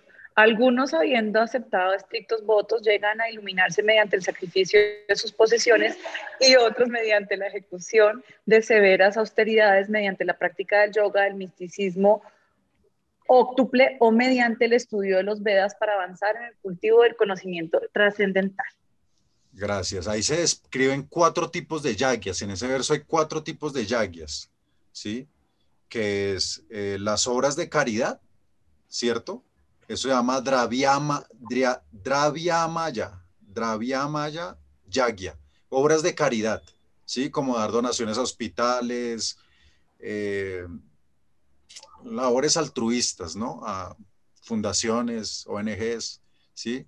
es un tipo de yagya. El séptimo, austeridades, tapomaya yagya, ¿no? Como austeridades, ayunos, eh, bueno, cierto, hay muchas austeridades. Ocho, el, el, otro es el yoga místico, que también hace referencia a la Stanga Yoga, el yoga yagya, lo, lo dicen acá. Y el otro es el Swadhyaya Yoga. Swadhyaya Yoga es otro tipo de yagya. O sea, el estudio de las escrituras, o sea, tú por estar leyendo el Bhagavad Gita, leyendo el Bhagavatam, leyendo las escrituras védicas, digamos lo que estamos haciendo acá, es un tipo de yagya también, es un tipo de ofrenda. Es el, es el que se llama el Swadhyaya Yoga, ¿sí? el estudio védico. Son los que se mencionan acá. 29, Javier. Aún otros que se inclinan por el proceso de restringir la respiración para permanecer en trance, lo practican ofreciendo el movimiento del aire que sale en el aire que entra y el aire que entra en el que sale, y de esa manera al final permanece en trance, suspendiendo la respiración por completo. Otros, reduciendo el comer, ofrecen a sí mismo el aire que sale como un sacrificio. Entonces aquí habla del pranayama del pranayama. Entonces, como, como alguien por sus técnicas internas de, de, respiración, imagínate, en la inhalación, en el, en, mm, en el eh, ¿cómo se llama? Puraka, ofrece al rechaca, y en el rechaca ofrece al puraka. y bueno, también, y también el control de las cumbacas, de las retenciones. Todo como una ofrenda. El pranayama también está ahí. Mm, un devoto, como un yogi avanzado, pues en realidad ya en un estado muy avanzado también, como porque los pranayamas ayudan a aumentar la longevidad. Pero ya alguien en un estado avanzado ya no se, ni se preocupa por eso. Como una aclaración que hace si la Prabhupada también hay un aporte. Leamos el 30 de Anita. Vamos con los últimos versos, pues, de, hoy. 30. Todos estos ejecutores que conocen el significado del sacrificio se limpian de las reacciones pecaminosas y, como han probado el néctar de los resultados de los sacrificios, avanzan hacia la eterna atmósfera suprema. Mm. Entonces ahí vimos en estos versos del verso, ¿qué fue? como el 25 al 29, 10 tipos de yagyas, ¿sí? Prácticos. Y pues, eh, eh, con respecto a este verso, si la Prabhupada dice que mediante este ese progreso en la vida, además de uno volverse feliz y opulento en esta vida, al final entra en el reino de Dios, ya sea fundiéndose en el Brahman impersonal o asociándose con la suprema personalidad de Dios, Krishna, el destino supremo. Le damos el 31 Andrea Suárez. Oh tú, el mejor de la dinastía Kuru, sin sacrificio jamás se puede ser feliz en este planeta ni en esta vida. ¿Qué puede decirse entonces de la siguiente? Entonces, pues, y como este sería como un complemento pues a todos estos audios que estaban ahí, que en realidad pues nos, motivan a a, llevarnos al sacrificio, ¿no? A hacer de nuestra vida un sacrificio. Yat karosi yas nasi yat yuhosi dasi yat yat tapasi así cante yat tat marpana. Todo lo que hagas, eso nos vamos a encontrar después. Este verso, todo lo que hagas, todo lo que comas, todo lo que ofrezcas y regales, todas las austeridades que hagas, hazlas como una ofrenda a mí. Y, y, si, uno, si uno no hace su vida como un sacrificio, está generando karma. Cada vez que uno no haga sacrificio, está generando karma. Es también la, aclaración ahí. Bueno, los dos últimos versos. Eh, Ana María, 32, lees, por favor. 32. Los Vedas aprueban todos estos diferentes tipos de sacrificios y todos ellos nacen de diferentes tipos de trabajo. Conociéndolos de ese modo, tú lograrás liberarte. Entonces, cada tipo de yagya ayuda a una clase particular de hombres para que al final de ellos, de, realizar estos yagyas, se liberen del cuerpo. Y pues eh, nos ayudan a entender que la, vida se basa en dar. Y dar, el proceso de dar es un, eh, y dar también y saber a qué uno está dando, ¿no? A dónde uno está enfocando su energía. La idea es que uno dé a una causa superior. Y, se dice que este proceso de dar debe doler, porque también hay algo de dolor. Porque cuando no duele, es que yo estoy dando lo que me sobra. ¿Sí? Lo que me sobra. Y eso no, pues no, no, no, hay, no hay tanto amor ahí, ¿cierto? Entonces, de cierta manera, cuando uno da, yo sé que a veces uno le duele dar, ¿no? Ah, pero cuando duele hay un efecto, ¿sí? Y de hecho, si uno no quiere dar, porque eso también puede pasar, si uno no quiere dar, lo que aconsejan los sabios es que uno coja un manotado de tierra, uno coja la tierra y, haga este ejercicio de, dar tierra. Y ahí va entrenando estos músculos, estos músculos, el hasta, banda ta, hasta banda ta. Para agarrar la tierra, hasta banda ja. Luego ta. Entonces uno va, va haciendo ese entrenamiento. ¿Listo? Eh, y bueno, también se habla aquí del Sankirtan, porque pues el Sankirtan es dar. Sankirtan se refiere a dar, y ese es el proceso, esta era dar, dar. Sankirtan es dar en todo sentido. Leamos el último verso de hoy, el 33, eh, Andrea Carmona.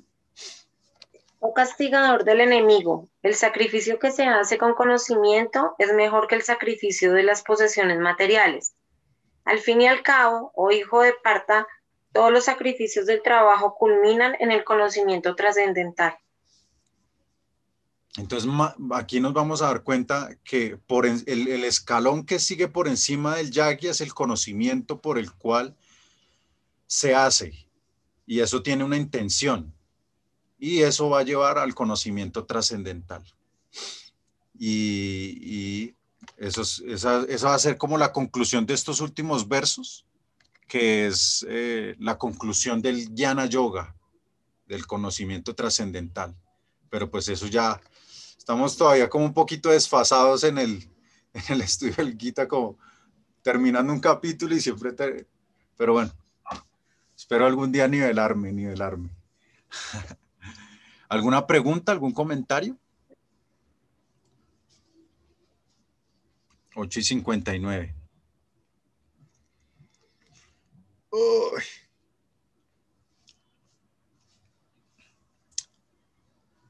Justo nos vamos a encontrar con un verso que es, eh, vamos a empezar la próxima clase con ese que es Tadvidi pranipatena pariprasnena sevaya upadexiantite guianas guianinas tatuar sinaja que tan solo trata de aprender la verdad, pues estamos hablando del conocimiento, ¿cierto? Tan solo trata de aprender la verdad acudiendo a un maestro espiritual. Hazle pregunta, preguntas de un modo sumiso y préstale servicio. Las almas autorrealizadas pueden impartirte conocimiento porque ellas han visto la verdad. Entonces aquí pues en este verso se describen las cualidades de un discípulo, que son pranipatena, para, acudiendo, eh, pranipatena es como rendición a este conocimiento supremo, pariprasnena, mediante preguntas sumisas, ¿cierto? Inquirir también es una cualidad y se vaya, servicio. ¿Mm? Las almas autorrealizadas pueden impartir conocimiento porque ya se han visto la verdad. Los tatuadarsi, tatuadarsi, porque ellos han visto la verdad. Bueno, y este va a dar como el inicio a, a la última sección que vamos a empezar a ver la próxima. Bueno, muchas gracias. Bhagavad Gita Kijay, Guru para Gracias, Gracias ahí por estar. Gracias. Gracias. un feliz día. Muchas gracias. Gracias para todos. Listo. Un abrazo. Bueno. Namaskar, Garibol, Alvarito, Ana María, Milagros, Aida, Gusto, Morelca. Dianita, Andre,